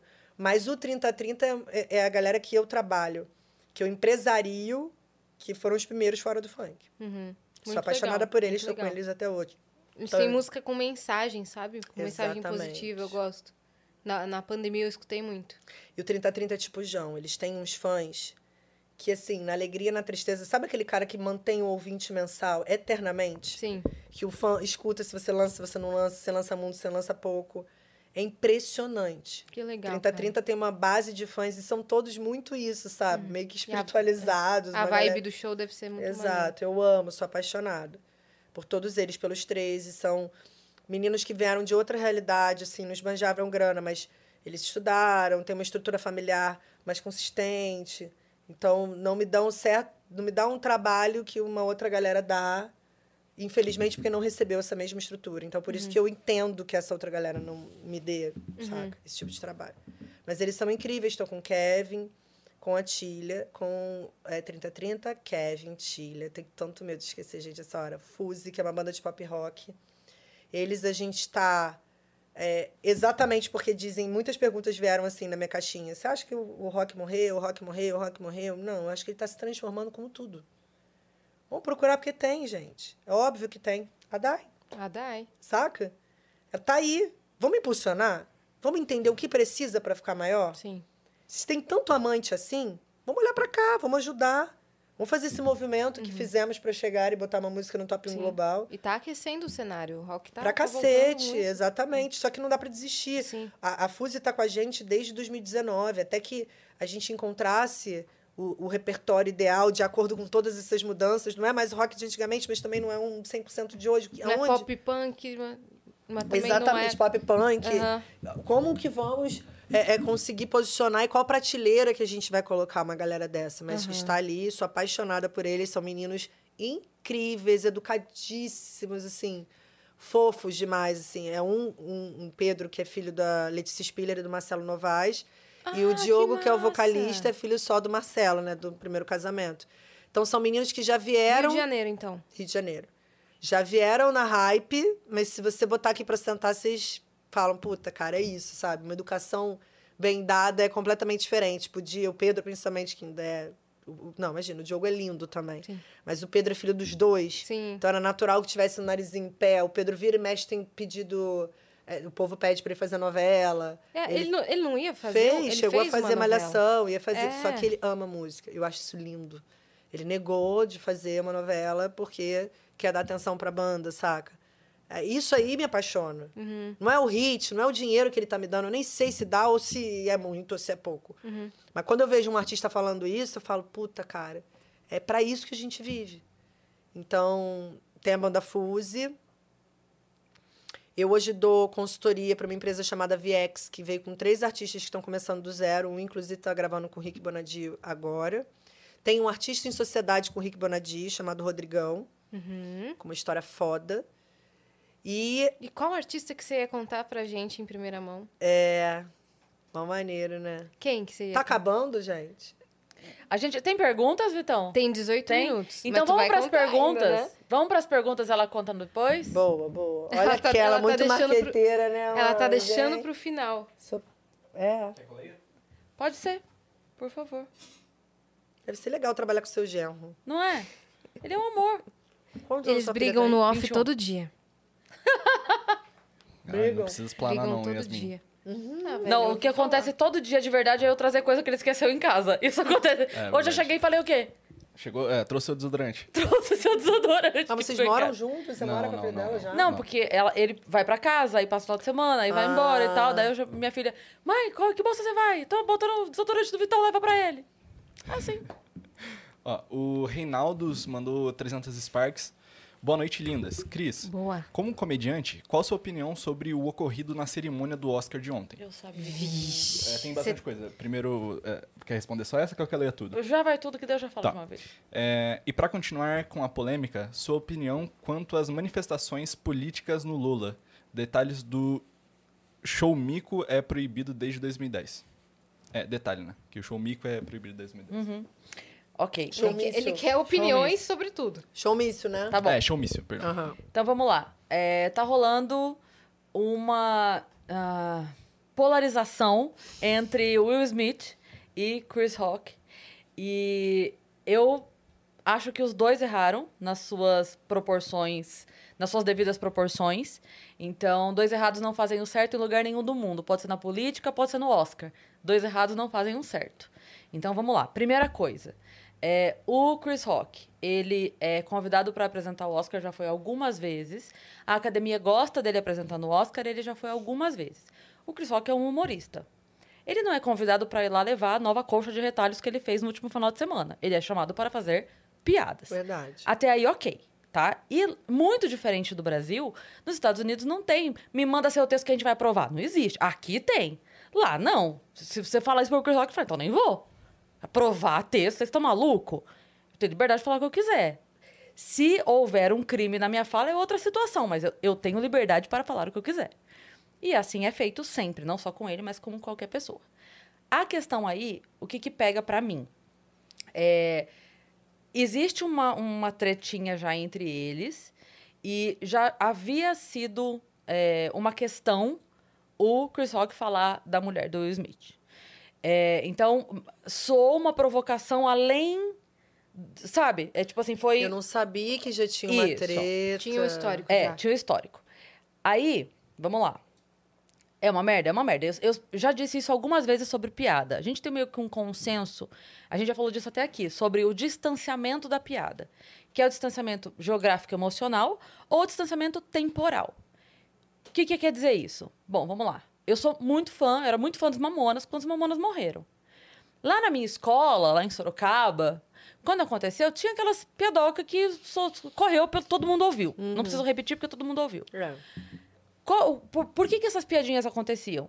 Porque estava longe de qualquer pessoa que pudesse ter alguma ligação emocional a ponto de se doer com aquilo. Então existe o distanciamento emocional geográfico ou o tempo, que é hoje, talvez ah, seja mais fácil até para um fã ouvir isso e não se doer tanto, porque, pô, já tem 20 anos. Então, tem essa, dois. Ali, ele não tinha nenhum dos dois. Porque ela está passando pelo problema hoje Pode e ela crer. estava na frente dele. Então, foi insensibilidade, não foi é, legal, não foi bonito, não foi correto, não foi nada.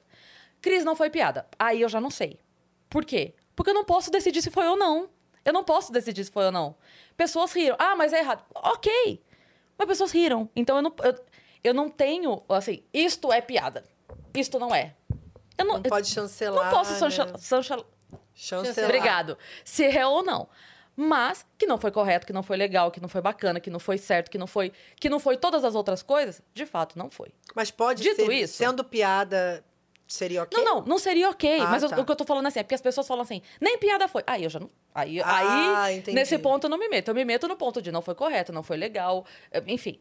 Tanto é que se você pegar o- o- o- de maneira geral os humoristas na internet, ninguém tá achando legal o que ele falou. Verdade. Ninguém achou legal o que ele falou. Dito isso, vamos para a reação. É, quando se fala assim. É, ah, mas é, olho por olho, dente por dente, sabe essa coisa?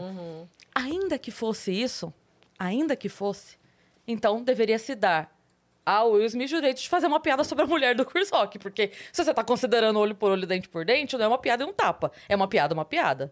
Ou um tapa e um tapa. A grande questão, e que eu vejo, o problema disso é, neste momento, pode-se haver uma, uma punição legal para o Will Smith, não para o Chris Rock. Por quê? Porque a piada é subjetiva, o tapa não. uma piada é subjetiva. Verdade. Eu consigo argumentar. Foi legal, não foi legal? Foi bacana, não foi bacana? Foi engraçado, não foi engraçado? Um tapa você não argumenta. Um tapa é um tapa. Então, legalmente, especialmente por se tratar dos Estados Unidos, que tem uma liberdade de expressão muito diferente, tratada muito diferente do que é no Brasil, dificilmente isso vai virar alguma coisa pro Chris Rock. Possivelmente, não provavelmente, possivelmente, o Smith tem algum problema. Eu ouvi até um. Já um- levantaram, né? que, ele vai pode perder o perder Oscar, até. É. Então, aí, pra mim, os dois erraram. Ah, Cris, mas queria ver você na pele do outro. Sim, gente, mas eu não tô falando que eu não faria, eu estou falando que eu não acho certo, entende? Na hora da emoção, na hora do desespero, faz isso com a minha filha, eu mato um ser humano na minha frente. Exato. Eu estaria certa? Não. Então, assim, você vai me perguntar minha opinião, minha opinião é essa. Queria ver você na pele dele. Então, provavelmente o Chris Rock tivesse sido morto, na... não fosse só um tapa, fosse um estrangulamento na rede mundial. O que não quer dizer que eu estivesse certa. Sem então, pra mim, ali, cada um do seu jeito, pra mim, tá? CPF, Cristiane. Pra mim, ambos erraram e pra mim, dois errados não fazem um certo. O Will Smith, puto que tava, quando, ele, quando eu vi ele caminhando, o vídeo, falei, cara, ele vai fazer alguma piada e vai se traçalhar. Porque, en- entende? No meio, a gente sabe coisinhas um do outro, né? Eu falei, cara, o Smith vai caminhar até o palco agora e vai fazer cinco minutos detonando esse cara, que ele vai sair de lá. Sabe? Parecia muito que ele, Nossa! foi, que ele ia fazer isso, Quando né? ele fez, eu falei, ah, não, faz isso não. Por- Porque aí. Foi muito doido É, mesmo. porque E daí. na hora a gente pensou que fosse encenado. tipo, É. E, e aí tem uma outra coisa que, que falaram que eu fiquei pensando também. Quando falam assim, é, você, hum, mulher, queira um homem que te defenda como o Will defendeu. Aí eu falei, então, eu, de novo, Cristiane, CPF, não quero um homem que resolva suas coisas na porrada. Porque onde o problema dele pode ser eu. Muito obrigada, eu concordo. Então, assim, é, ah, mas é, pra mim os dois erraram. Esse aqui de um jeito, esse aqui do outro jeito. Ponto. É isso que eu tenho para dizer. Obrigada. Foi longo, mas é porque eu precisava explanar E o toda... rolê do Lola, e o rolê do Lola, fala aí, É, Cris. do Lola. O rolê do Lola, vou ser mais rápida. políticas. Eu acho que é, todo mundo tem que manifestar, tem que poder se manifestar em todos os lugares, porque é, não somos políticos, somos pessoas politizadas, não somos, quero dizer, profissionalmente não somos políticos. Então, cada um diz o que quer. Assim como a pessoa pode dizer uma coisa no palco e ser vaiada. Não necessariamente a plateia concorda, mas a plateia concordou e gritou junto. Em outro, em outro evento, pode ser outra coisa. E a plateia pode concordar ou pode vaiar. A minha única questão é o que vale para um tem que valer para todos. Então, em outro lugar, pode-se haver um outro evento com outra opinião. E aí, o que, que vai ser feito? Não sei. Vai ser tão legal? Vai, vai ser. Então, eu acho deixa o povo manifestar seu voto, sua preferência. Eu gosto Tanto desse. o eu- artista quanto o público mesmo. Deixa manifestar, porque o, o artista, ele tá ali como cidadão também. Então, ele tá manifestando o que ele quer, o que ele acredita, o que ele gosta. E eu, eu vou além. Assim, ó. é, o público segue o artista. Então, o público já sabe. Já sabe, entendeu? Normalmente, se tá ali, já se sabe. Então, é, ele, ele até falou sobre é, lei do showmício e tal. Mas a, a questão do showmício é outra coisa. É o Exatamente. palanque político, o showmício é outra situação. Não era um evento com venda de ingressos, Isso. gente. O, o- a questão do showmício, ela se tornou um problema porque se usava até como moeda de troca para voto, muitas vezes. Em cidades Exatamente. pequenas, sem acesso a show, o político chegava lá e falava, vou trazer fulano. E ele virava a grande... O, o papo é pop da cidade. Exatamente. E aí, esta situação foi proibida. Agora, a manifestação... Sabe, o- a minha questão onde pega é... A galera é muito acostumada a brigar quando é o outro. Reclama quando é o outro que faz, mas quer ter o direito de fazer. Só que a hora que ela proíbe o outro, ela não percebe que a água vai bater na bunda dela daqui a pouquinho. Daqui a pouquinho a água vem pra tua bunda, bebê.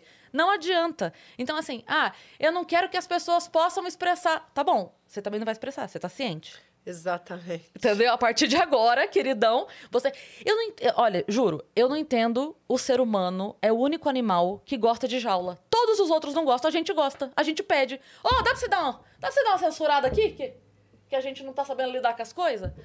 Eu, eu fico doida com isso. Falo, cara, assim, ó. Alguém fez alguma coisa lá, de fato, criminosa? A fala foi criminosa? A...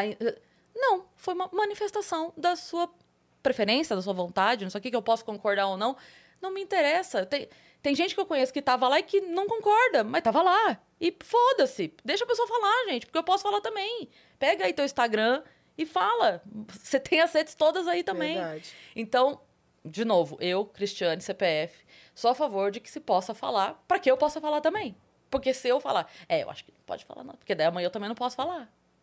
Gente, eu, eu fico impressionada como as pessoas. Eu sou muito estratégica, marqueteira, né? Assim, e dizem que o, o atual governo é assim também, e ou está no desespero máximo, ou eu não consigo entender, porque se manifestar dessa forma, levantar uma bola de que não pode ser falado isso, olha o que gerou, olha o que aconteceu no dia seguinte. Sim. Se no dia anterior tivemos uma artista se manifestando, no dia seguinte tínhamos 10. Não é possível que não consigam parar e pensar nisso antes de tomar uma e que decisão. não consegue acertar um CNPJ, gente. Ainda tem essa. Mas assim, de publicar isso, de falar o que achavam que ia acontecer. O que ele achava que ia acontecer. Que realmente as pessoas iam sentir medo, é, se preocupar. Enfim, não faz muito sentido, sabe? Depois eu vi umas Sim. manifestações muito doidas de vários políticos que pegavam o Instagram e abriam para apontar para artista, artista que nem falou aquilo, mas se posicionou é, contra, obviamente, o que tinha acontecido. Sim. Que eu falei, não, não tô entendendo, sabe? E cadê a estratégia? Cadê o cara que, que, que entende como funcionam as redes sociais? Sim. Virou todo mundo contra. E o que é mais doido é que as pessoas não percebem que todo problema grande ele começa pequeno. Exato. Essa semana a gente recebeu aqui a, a Olga do Brasil, a Russinha. E ela estava comentando sobre toda a situação e falando. A gente, em um momento da conversa, a gente falou sobre as pessoas que estão sendo presas na rua com cartaz em branco. Porque ela falou assim: eles entendem que a pessoa nem precisa escrever, eles já sabem o que a pessoa está querendo dizer. Então, quando eles veem a pessoa segurando um cartaz, eles sentem assim: a gente já sabe o que você. a mensagem que você está querendo passar. Então a pessoa vai presa com um cartaz em branco. Agora, você acha que tava todo mundo vivendo no País das Maravilhas e amanhã começou a se prender com pessoas com cartaz em branco? Não. É um dia aqui, ó. É, é, é igual se corta um salame. É aqui, ó. É pouquinho. É aqui. Esse dia eu tiro essa liberdadezinha aqui. Amanhã eu tiro a queda e depois eu tiro a outra. E aí, quando você vê, já era, já foi. E isso vale pra todo mundo, tá? Não tô fazendo juízo de valor aqui de lado, não. Isso vale pra todo mundo. Então, eu Só que vocês sempre... acharam, então, que a gente, que, que a gente, né, que a população como um todo, vamos colocar assim, conseguiu, de alguma forma, conter isso, ou chamar atenção por quanto isso estava errado. E eu acho que vai, eu acho que, eu espero que consiga sempre. Agora, depois das próximas eleições, vem o próximo governo, que seja que não seja. Eu espero de todo o meu coração, porque eu espero que a minha filha viva num país livre até ela ter 182 anos. Eu espero que ela esteja num país livre, para que se possa dizer e possa se manifestar a favor, contra, gosto, não gosto, quero, não quero. Para tudo. Pra eu quero que ela tudo. possa dizer, porque a gente para de poder dizer. Isso Nossa, é isso reflete em tanta coisa, né? tudo. A gente, eu pelo menos tenho 40 anos, eu vi tantas vezes que eu não posso aquilo, eu não posso aquilo. Eu juro, em mim foi um gatilho. Foi um gatilho de tipo, ai, que isso, gente? Será que realmente algum artista meu que falar pode pagar por isso? Sabe quando você fica com medo? Essa sim. foi a sensação que eu Sim. tive. E eu- Será que isso vai acontecer e vai aumentar? Daqui a pouco eu Sim. não posso falar, daqui a pouco eu não posso ir, daqui a pouco eu não posso usar. E o que mais eu não vou poder até outubro? Sim. Mas é, é uma coisa doida, porque é- isso que eu falei acontece e acontece para os dois lados. É, eu lembro perfeitamente de ter é, a época que é, era a Dilma que estava ao governo, que a gente teve a Copa e aí tinha as manifestações nos estádios e aí tinha xingamento, ofensa, nananana, e aí queriam proibir É. a manifestação para não ter. nananã. É a mesma coisa. Então, assim, o que eu, eu tô dando esses dois exemplos porque as pessoas esquecem, né? Tem a memória da Dory do Procurando Nemo. As pessoas esquecem que já É. foi o outro lado. É, então, eu, eu defendo que se possa dizer sempre. Eu defendo que se possa dizer agora, ano que vem, há cinco anos atrás, há 20 para frente. Eu quero que se possa dizer. O que eu espero é que não esteja todo mundo agora revoltadíssimo de poder dizer e daqui dois anos esqueça que pediu para poder dizer. Porque daqui dois anos o grito pode ser outro. E eu quero que as pessoas continuem podendo dizer. É só isso. Entendi. Qualquer que seja o grito. Eu quero que as pessoas possam gritar. Eu posso nem concordar. Sabe aquela história de posso não. Mas teve isso há dois anos, há, há esses anos atrás nos estádios? Tentaram proibir? Tentaram. Rolou uma coisa do tipo Olha, eu assim. sou a Dolly. Rolou uma coisa do tipo assim. é, a gente não pode. ai, como que era? Era tipo assim, mas ela é uma mulher, não pode ofender uma mulher. Era uma coisa meio emocional, pato, sabe assim? Entendiam por outro lado. É, é uma mãe de família, vocês estão ofendendo uma mulher. Olha a imagem que tá passando do Brasil. Olha, tinha uns argumentos assim, Entendi, sabe? entendi. Então, de novo, não estou aqui fazendo juízo de valor, porque esse lado proibiu, porque o outro lado proibiu, eu quero que nenhum lado proíba. Porra e o meu nenhuma. sonho é que até o lado prejudicado entenda que se ele apoiar essa proibição, uma hora a água bate na bunda dele. É. E aí ele. Ele foi o primeiro que falou: Isso, proíbe mesmo! Eita, agora sou eu, me fudi. Agora eu tô proibido. Eu mesmo, É, exatamente. agora proibi eu mesmo de falar. Então, porque não, não, é, não vão registrar CPF de um lado e do outro pra dizer quem pode ou não pode falar. Uma vez que a lei esteja estabelecida que não se pode falar, não se pode falar, Tem razão. né? E aí é, é muito foda porque você fala assim, ah, mas com este, com este aqui eu quero, eu acredito. Isso mesmo, fulano, faz essa lei aí que não pode falar. Passa quatro anos, o outro é eleito. Ixi, fodeu, porque agora o fulano que, que determina é outro. Caraca, cara, mas esse ano vai ser um ano bem louco pra gente, hein? Vou Uhum. falar. Já está sendo, mas sei lá. E Eu, eu fico. Eu comentei até Então, no tweet hoje. Tem eleições e Copa ainda. É, eu comentei no Missões, tweet hoje. Copa, Rock in Rio, volta dos eventos, Lola Palusa depois de dois anos, fulano, É. tudo acontecendo ao mesmo tempo. Eu comentei no, tu- no tweet meu hoje que, assim, é, essa polarização, ela tá tão doentia que tá passando da política para outras coisas como Chris Rock e o Smith, que você não pode achar os dois errados. Você tem que escolher um lado. É, eu falei, gente, daqui a pouco eu não posso tomar água misturada, porque vão falar, não, não, não. Ou é gelada ou é quente. Fria não pode, porque senão... E eu acabei de falar que antigamente a gente ficava preso nas caixinhas e tal, e que agora a gente não precisa. Por um lado, é isso. Na música, por exemplo, não, não tem mais isso. Eu posso gostar de duas coisas que são distintas e ninguém vai olhar pra mim e falar que absurdo, você é roqueiro e gosta de funk ou vice-versa. Mas pra ir, tá muito louco. É, Tá muito louco. você não pode... Eu falo que a, a rainha dos todos os tempos para mim, nesse momento, é Glória Pires, que eu não sou capaz de opinar. Não sou capaz de opinar. Um beijo, Glória Pires, te amo. Agora a pessoa, não sou capaz de opinar. É isso. Ela é muito foda. Me né? deixa ser neutro um pouquinho. Exato. Um pouquinho só, pelo amor de Deus, gente. Não precisa ficar se matando o tempo todo, não. Exatamente. Dá uma preguiça. Enfim, O que, que temos mais aí, palestrinha Cris? Paiva. Ah, a gente tem uma mensagem do Geiger. Ô, louco. É, ele... Nossa, voz. É, ele mandou 300 Sparks. Ele falou: Muito feliz que consegui comprar meu ingresso para a live especial com Sparks. Parabéns, meninos, e boa viagem, viajantes. Olha, É isso. o Geiger é nosso CEO aqui do- dos estúdios Flow. Então quer dizer que É. ele já comprou ingresso pra live que vai rolar amanhã. Se você não tá sabendo, acessa lá venuspodcast.com.br ou nv99.com.br barra Vênus. Clica em comprar agora que você acessa amanhã a live de Mulheres da Música ao vivo do Clube Barbixas. tá? Perfeito. É, o Reinaldos mandou outra mensagem aqui, mais 300 Sparks. Camila, quanto ao sertanejo ter eh, esse poder todo, será que não se deve ao fato de ser um gênero musical que foi muito trabalhado pelos amigos e isso abriu o caminho para os atuais? É, fora, os próprios serta- é, fora, fora que os próprios sertanejos já, já, can- já cantaram de tudo abraçando o pop. Sem polêmica, apenas uma indagação. Não entendi direito, não, mas os sertanejos abraçaram tudo. É, no- os, os sertanejos abraçaram o pop a partir do momento que o pop começou a ter um espaço ali. E é óbvio. Eles, entre eles, são fodas, assim. Eles se ajudam muito, de uma forma que eu não vejo mais ninguém na música no É Brasil se verdade. ajudar, tá? Vou É dizer verdade. muito. Isso aí é. E a gente já viu isso de outros gêneros, tá? Já, tipo assim, o pessoal do pagode já falou a mesma coisa. Não é uma coisa que você é, esteja que fala dizendo. do isso. sertanejo e Isso, não é. consegue. Mas quanto eles são também inteligentes. Então, se um artista do pop está crescendo, como aconteceu o fenômeno de todos os artistas sertanejos gravarem com funk, que era uma coisa super distante, mas começaram a gravar. Acho que eles fazem por isso. Mas qual foi a primeira pergunta? A, A primeira primeira coisa que ele falou é. Camila, quanto ao, ao sertanejo ter esse poder todo, será que não se deve ao fato de ser um gênero musical que foi muito trabalhado pelos amigos? Os amigos... Os Deve estar falando dos amigos. Os seis. do me- Leonardo... As três duplas. Não é? Isso, Le- isso. Leonardo, Serginho Chororó. É. Zezé Não, de Camargo gente, Camargo. eu acredito que se dá ao fato de vir de interiores. Interiores é onde estão as nossas fazendas, onde tem a nossa criação de gado, onde tem mais dinheiro e que, por sua vez, é investido dentro da música sertaneja. É a vivência do cara.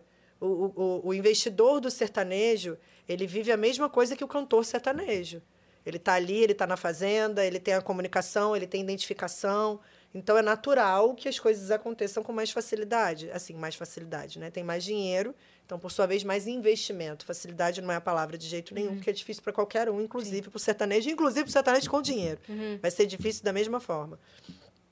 Mas eu acho que é por isso. Acho que o sertanejo se tornou o que tornou pela organização que eles têm interna, de um ajudar o outro o tempo todo, e por uma injeção de investimento muito grande.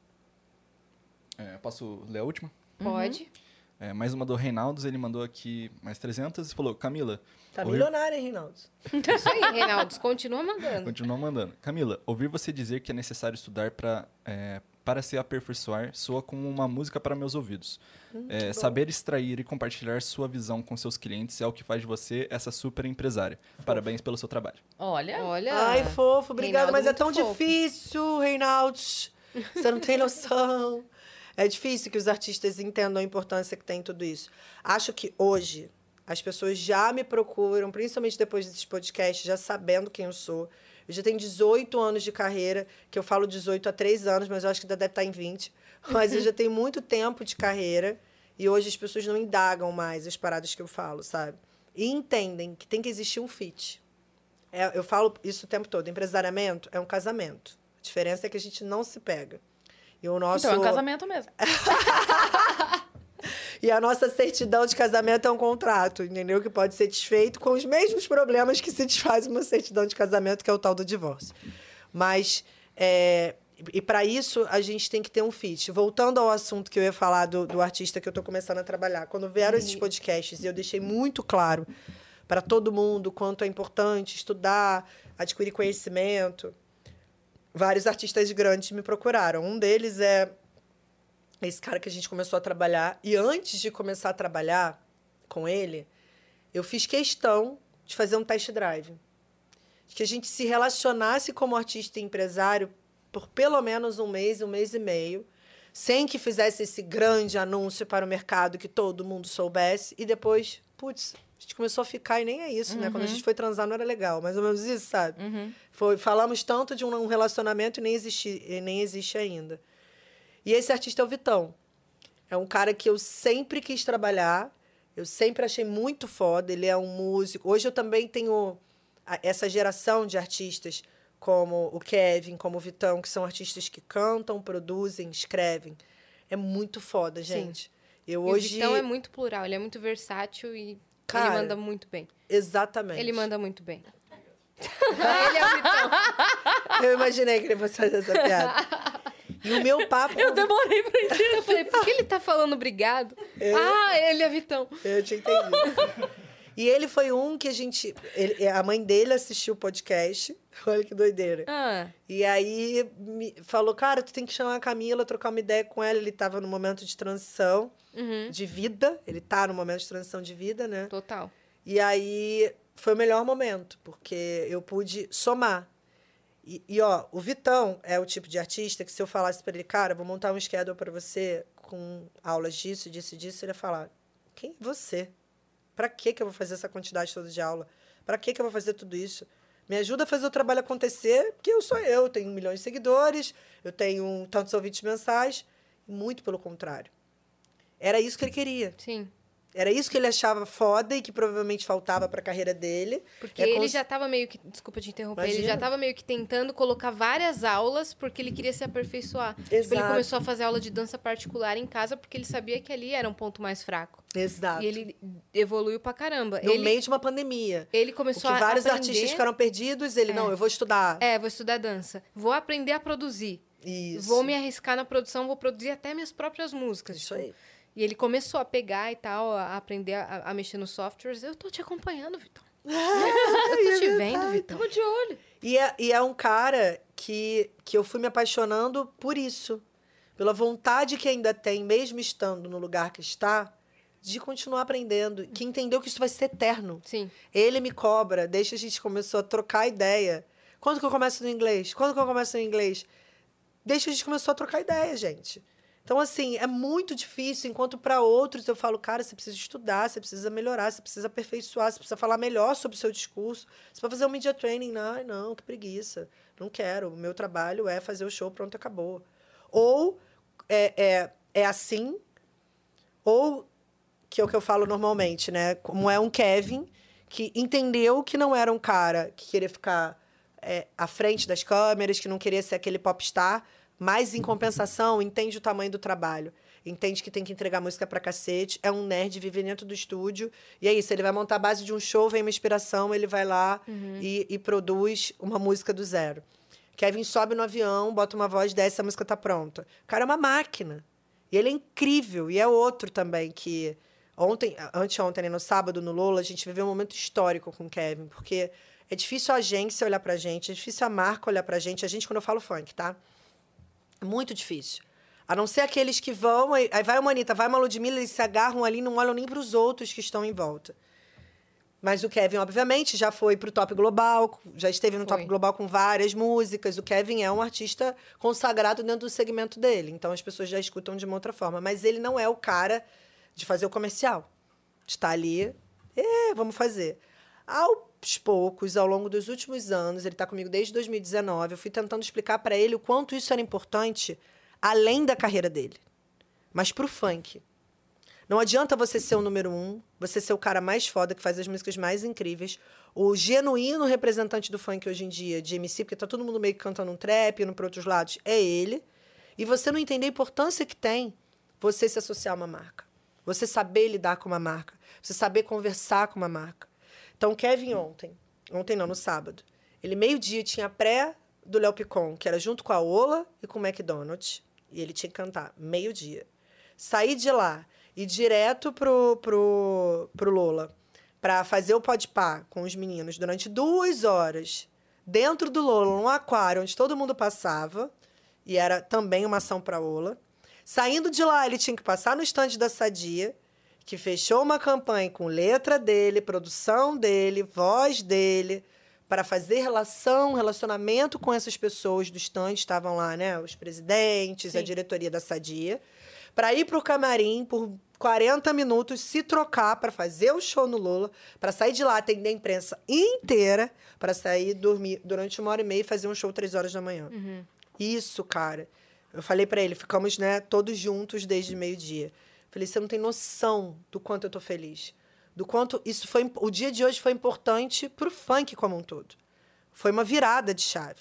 Porque quantos MCs olham pro Kevin e dizem, nem sei se isso é tão importante. Eu tô falando de MCs ou cantores de funk, gente, já estourados, renomados. Principalmente esse bonde daqui de São Paulo que é uma galera que São Paulo é muito grande, eles estouram um hit, eles fazem tanto show e São Paulo é tão grande que eles acham que não precisa do resto, que não tem necessidade de dar outros passos, que não tem necessidade de levar o funk para um lugar que ele merece estar, que é próximo das marcas.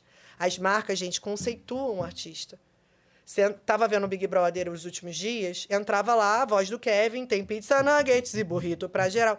Numa comercial da Sadia, que é uma marca gigante que tá apoiando o funk. Isso é muito importante pra gente. É muito importante ter um representante ali. Então, quando o Kevin veio trabalhar comigo e eu vi que ele era um gênio, eu falei, puta, agora eu vou ter o cara do funk. Porque na época do Naldo, o Naldo não queria ser chamado de funk. Eu vou ter o cara do funk que vai, tipo, uh, veio a Anitta, veio a Ludmilla, tem as meninas, Leste, a Rebeca, Naná, agora, pum, vai ter um cara também. Sim. E ele falou, pô, Camila, não curto esse negócio aí de dia de imprensa, televisão o tempo todo, não quero esse negócio de marca, não, eu sou músico, eu sou estúdio. Ele é genuinamente produtor musical, assim, o resto veio como consequência. Ele E a- mora no estúdio, praticamente. Mora no estúdio, mora, não tem como. Ele perde voo porque ele ficou inspirado e tá fazendo a música, não é de sacanagem, entendeu? Mas agora ele amadurecendo, tá com 25 anos, começou a entender o, o quanto isso pode ajudar. Então, ontem ele, ele já me mandou várias ideias de tipo, porra, vamos fazer, vamos chamar a Ola para fazer um evento em Caxias, porque em Caxias as pessoas, óbvio, sabem o que é a camisinha, mas não tem isso internalizado. Não tem uma conscientização dentro de onde do lugar que as pessoas de fato não usam. Será que realmente já viram quantas pessoas é, é, engravidam de forma indesejada ou têm doenças né, sexualmente transmissíveis em certos lugares, em zonas periféricas? Por que, que não faz uma campanha ali dentro? Essas pessoas têm dinheiro para comprar camisinha. Ninguém diz que não, mas culturalmente não entendem o valor que tem aquilo. Acha que é um papo chato, careta. Aí ele, olha bem, gente, isso aí, eu, cara, eu fico arrepiada, porque foi muito foda. Aí ele falou: então, vamos chamar a Ola para fazer um puta show lá em Caxias. E aí eu falo sobre isso, tipo, aberto ao público, distribui. Vamos ali também. Fazer ontem uma pré do Lola para formador de opinião, onde vão pessoas que já vieram numa estrutura familiar, que ensinam aquilo e falam sobre aquilo, que dentro da escola tem aquilo, é foda, tá conscientizando. Mas quem de fato nem tem conhecimento, Sim. nem tem acesso do quanto isso realmente é Sim, importante. com certeza. Por que, que essas pessoas, que de fato são público-alvo, não são vistas? E aí eu falei, cara, eu tô vivendo um grande momento, galera. Essa é a realidade. Demais, porque cara. quando eu vi isso acontecendo, é mais uma das transformações que eu me amarro em causar na minha galera, com os artistas que trabalham comigo, que é impulsionar, empoderar as pessoas, é, guardar das devidas proporções. O Vitão veio trabalhar comigo numa fase bem turbulenta e eu amei aquilo. Eu falei, cara, você é lindo, você é gato, você é um puta artista. Eu falo que ele é solar, que ele é iluminado. E fica aqui no Rio 15 dias, sai dessa bolha, vamos começar a frequentar outros lugares, falar com outros... Enfim, resultado, gente. A gente está com um puta lançamento que vem aí, um álbum, um EP. Ontem, né, ele foi anunciado no Dança dos Famosos, era o tipo de coisa que ele tinha um pouco de restrição ainda, até pelo que causa tudo isso. Você tá na Globo todo domingo, a gente sabe o que acontece né, nas redes sociais. Sim. Mas ele foi empoderado, ele foi feliz. Tem uma série que vai estrear. Tem, tá ligado na série, é verdade. Tem a série que vai estrear, mas assim, eu vejo que nessas cinco semanas de test drive com o Vitão, a energia que a gente movimentou já mudou todo o resto. Já fez com que várias coisas acontecessem. E quando eu mandei a primeira agenda dele, que é essa agenda de Popstar, de fato já tinham muitos compromissos que não fui eu que cavei.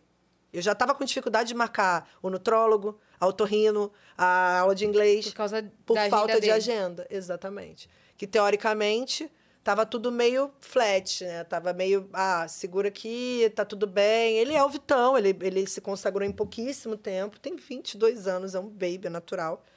Mas até então, beleza, é a volta da pandemia. Como vai ser a sua volta da pandemia, você como artista? Tá É esse momento, galera. Já estamos vivendo o novo normal. Como está sendo o seu novo normal? Hum, Achei que você tava perguntando agora diretamente pra mim. Mas eu te pergunto, como está sendo o seu novo normal? Como está sendo o seu pós-pandemia? Porque o artista É. tem muita gente presa lá, tá? Tem gente que ainda não virou essa chave. Tem gente que continua achando, tipo, ai, mas será que vai parar? Para de falar isso. Uhum. Para de falar que vai cancelar. Para de jogar isso pro universo. Uhum. Que volta, e volta mesmo. Sim. Enfim, era essa a novidade que eu queria estar. Adoramos, adoramos. Camila, obrigada por você ter vindo, cara. Pô, que isso, eu que cara, foi agradeço. muito legal a conversa, né? Muito legal. É que a Dani veio perguntar se eu tinha um negócio aqui, eu não tenho. Que- Eita. É o quê? É droga? Não, Não, né? não, não. zoando, Carregador. galera. Calma, gente, é brincadeira. Dá pra cortar isso? Não, vai dar. Não, é, é zoeira. Caguei no final, tá vendo? Não, mas é-. Mas eu já Mas tá tudo bem isso porque eu também. falei que eu não tinha. Imagina se falasse que eu tenho. tudo bem. Porque eu falei, ela veio perguntar, eu falei que eu não tenho. Então podia ser drogas. Não, mas foi um papo incrível. Foi muito assim. legal. Eu realmente encontrei meu meio de comunicação, esses Podcast. podcasts. E assim, E a semana toda você vai, né? vou. Amanhã tem outro. Amanhã não, quarta tem outro, quinta tem outro, não é isso, Ariel? São três essa semana. Boa. Mas eu tava muito ansiosa pra chegar aqui, porque eu ia começar com pé direito, eram vocês que eu admiro, que eu já assisto pra caramba, que eu já ouço. Só não sabia que o seu Vitão era namorado da, da sua filha. Pois é. Pois é, e você deve falar isso várias vezes, eu não linkei uma coisa É não. que o então Vitão deu uma é abandonada na gente. Ele ficou um tempo fora, ele voltou ah, agora. Ah, faz sentido. Eu dei sorte que eu conheci primeiro a Cris. É, a gente fez amizade primeiro, depois eu conheci a filha dela. Ah, Mais de boa. Que É bom, isso, né? é já, já poupa um pouco dos problemas. Não, e, e aí quando eles se conheceram, ficaram zoando ele um monte aqui. "Ih, Vai pegar pra filha da chefe, não sei o que. Lembra? Me pegou, Mas deu tudo certo. Deu Que tudo bom. certo. São lindos, eles são lindos juntos. Ai, que bom que se impulsiona. Mas é isso, galera. Obrigada, meninas. Obrigada Eu- a você. Deixa obrigada suas você. redes sociais. Ah, é tudo Camila Fialho. É Curso. verdade, Ariel querendo me matar, que eu não falei do curso. Gente, tudo Ele isso... tá ali duas horas só pra falar isso. O curso. curso. Porque, assim, é importante falar sobre esse curso, que as pessoas, no meio da pandemia, ah, vamos fazer curso, vai dar dinheiro. De novo, eu não penso no dinheiro. Se eu pensar no dinheiro, eu não faço. Num primeiro momento foi ver um monte de artista parado, sem saber o que fazer. Outros artistas do zero que estavam começando travaram. E eu falei, cara, por que, eu não pego todo esse processo que eu criei em 18 anos? O passo 1, 2, 3, 4, que na maioria das vezes o artista fica perdido, vai direto pro 10, faz um clipe em Nova York, mas não tem dinheiro para divulgar música. E aí não adianta nada. Por que, que eu não vou lá e passo o meu processo? da minha planilha, do meu planejamento, exatamente como eu uso, para mais pessoas replicarem. Ah, vai ser do caralho, vamos, vamos gravar isso aqui? Vamos. Pô, Camila, mas tem um custo. Tá, mas a gente consegue vender isso em algum lugar? Consegue, tem os cursos. Ah, então chama uma lançadora. E quando chamou essa lançadora, era aquela coisa do marketing digital. Compre batom, compre batom, seu filho merece batom, compra, compra, compra. Eu não sei fazer isso, infelizmente. Então, depois que eu tinha lançado a primeira rodada de curso, eu restringi para o número de pessoas, porque eu queria fazer Zoom com todo mundo. Aí, obviamente, a lançadora falou: eu vou sair daqui, que essa mulher é uma furada. Se o curso é para vender para mais pessoas, ela está querendo restringir, não vai adiantar nada. E aí, tiramos o curso do ar. Quando chegou em dezembro, eu falei para minha sócia, Dani, bota essa porra aí, cara, o link na bio. Quem quiser comprar, tiver dinheiro para comprar, compra. E assim, não era pra gente deixar um legado, não era conhecimento, não é? É, vamos deixar. Só que começou a bombar por conta dos podcasts de novo. É, veio um pico de pessoas procurando pelo curso. E continua é, muito atual. É, são planilhas e processos, não é a fórmula da Coca-Cola. É como você vai viver de música. Como se vive de música hoje em dia? Sem passar perrengue, sem investir errado, sem colocar os pés pelas mãos, sem pular etapas. Foi isso que eu coloquei ali. Então, são vários módulos de muitas horas, onde eu venho num passo a passo e desenho storytelling principalmente. Vou dando exemplos. Isso aqui eu fiz com o Sapão. Isso aqui eu fiz com o Naldo. Isso aqui foi feito com a Alexia, com a Anitta, com a Rebeca, com o fulano. Que são é, é, exemplos reais, sabe? Porque é muito fácil falar, você é artista, precisa se planejar. Ninguém fala o que é a porra do planejamento, gente. Que todo mundo precisa se planejar e ser estratégico, sabe. Mas quem é que dá essa forma? Qual a faculdade? Que um artista ou um empresário, qual curso Sim. pode fazer para aprender? E aí, as pessoas é, despejam rios de dinheiro, às vezes, no lugar errado. Gera uma frustração absurda, porque você, você ser artista, você bota uma expectativa na tua arte, que ela vai alcançar mais pessoas e no final ela não alcança, a grana vai ficando curta e no meio do caminho vão ficando vários talentos. Por falta disso, de orientação. Então, o que eu tentei com esse curso, de fato, foi passar o que eu passo para os meus artistas num compilado que o cara pode acessar ali toda hora, caso ele esqueça de alguma coisa. Inclusive a minha planilha. O meu, a planilha que eu uso, que eu chamo de planejamento, está ali. Então, falar sobre o curso é importante porque é um negócio, obviamente, tem que pagar uma conta, mas para mim é muito mais para que mais pessoas façam errem menos, Perfeito. corram menos riscos de errar, exatamente. É, E o link do curso tá lá no seu Instagram, é tá, isso? menina, na minha bio. Arroba Camila Fialho. É, Camila com K. com K e dois L's, Dois meu Ls. nome, que é o nome da empresa K2L, K2L. porque meu nome é Camila, Camila, é, com K e dois L's a vida inteira. Eu falei, Camila K2L's. Aí, eu sou- K2L. Mas tudo bem.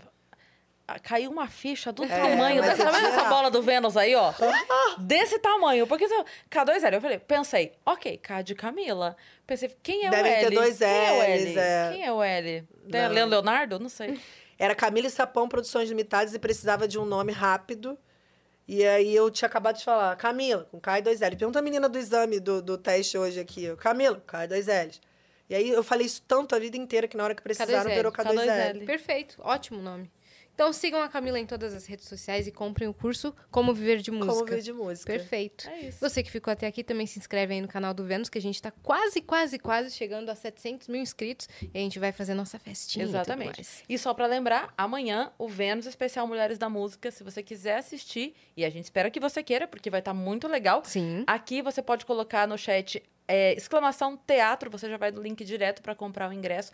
Baratíssimo, é, é, é preço de nem sei do que, do que. Gente, é Preço. cover artístico, é, É. Cover artístico, é simbólico. assim, Isso pra dá você pagar assistir da sua casa, tá? Exato, e ainda comprar uma cervejinha, pipoca, um vinho, alguma coisa, tá de boa. Ah, se vai ser É isso. com o elenco que tem, meu amor, É, é isso. eu estarei lá. tá? Isso aí, perfeito. Muito bem. Tá convidadíssima. E, e nos sigam também em todas as redes sociais, arroba o Vênus Podcast, arroba Cris Paiva com dois S, nas nossas redes sensuais, né? O meu, a minha empresa seria C2S. C2S. C2S. e tem uma CS lá, que é a Carol Sampaio, lá no Rio. Ah lá, ah, olha a Carol aí. Sampaio é bombadinha. Olha aí, caramba. E arroba Yasiacine também, tá bom? Até Beijo. amanhã, um beijo. Tomem isso aqui que é muito bom.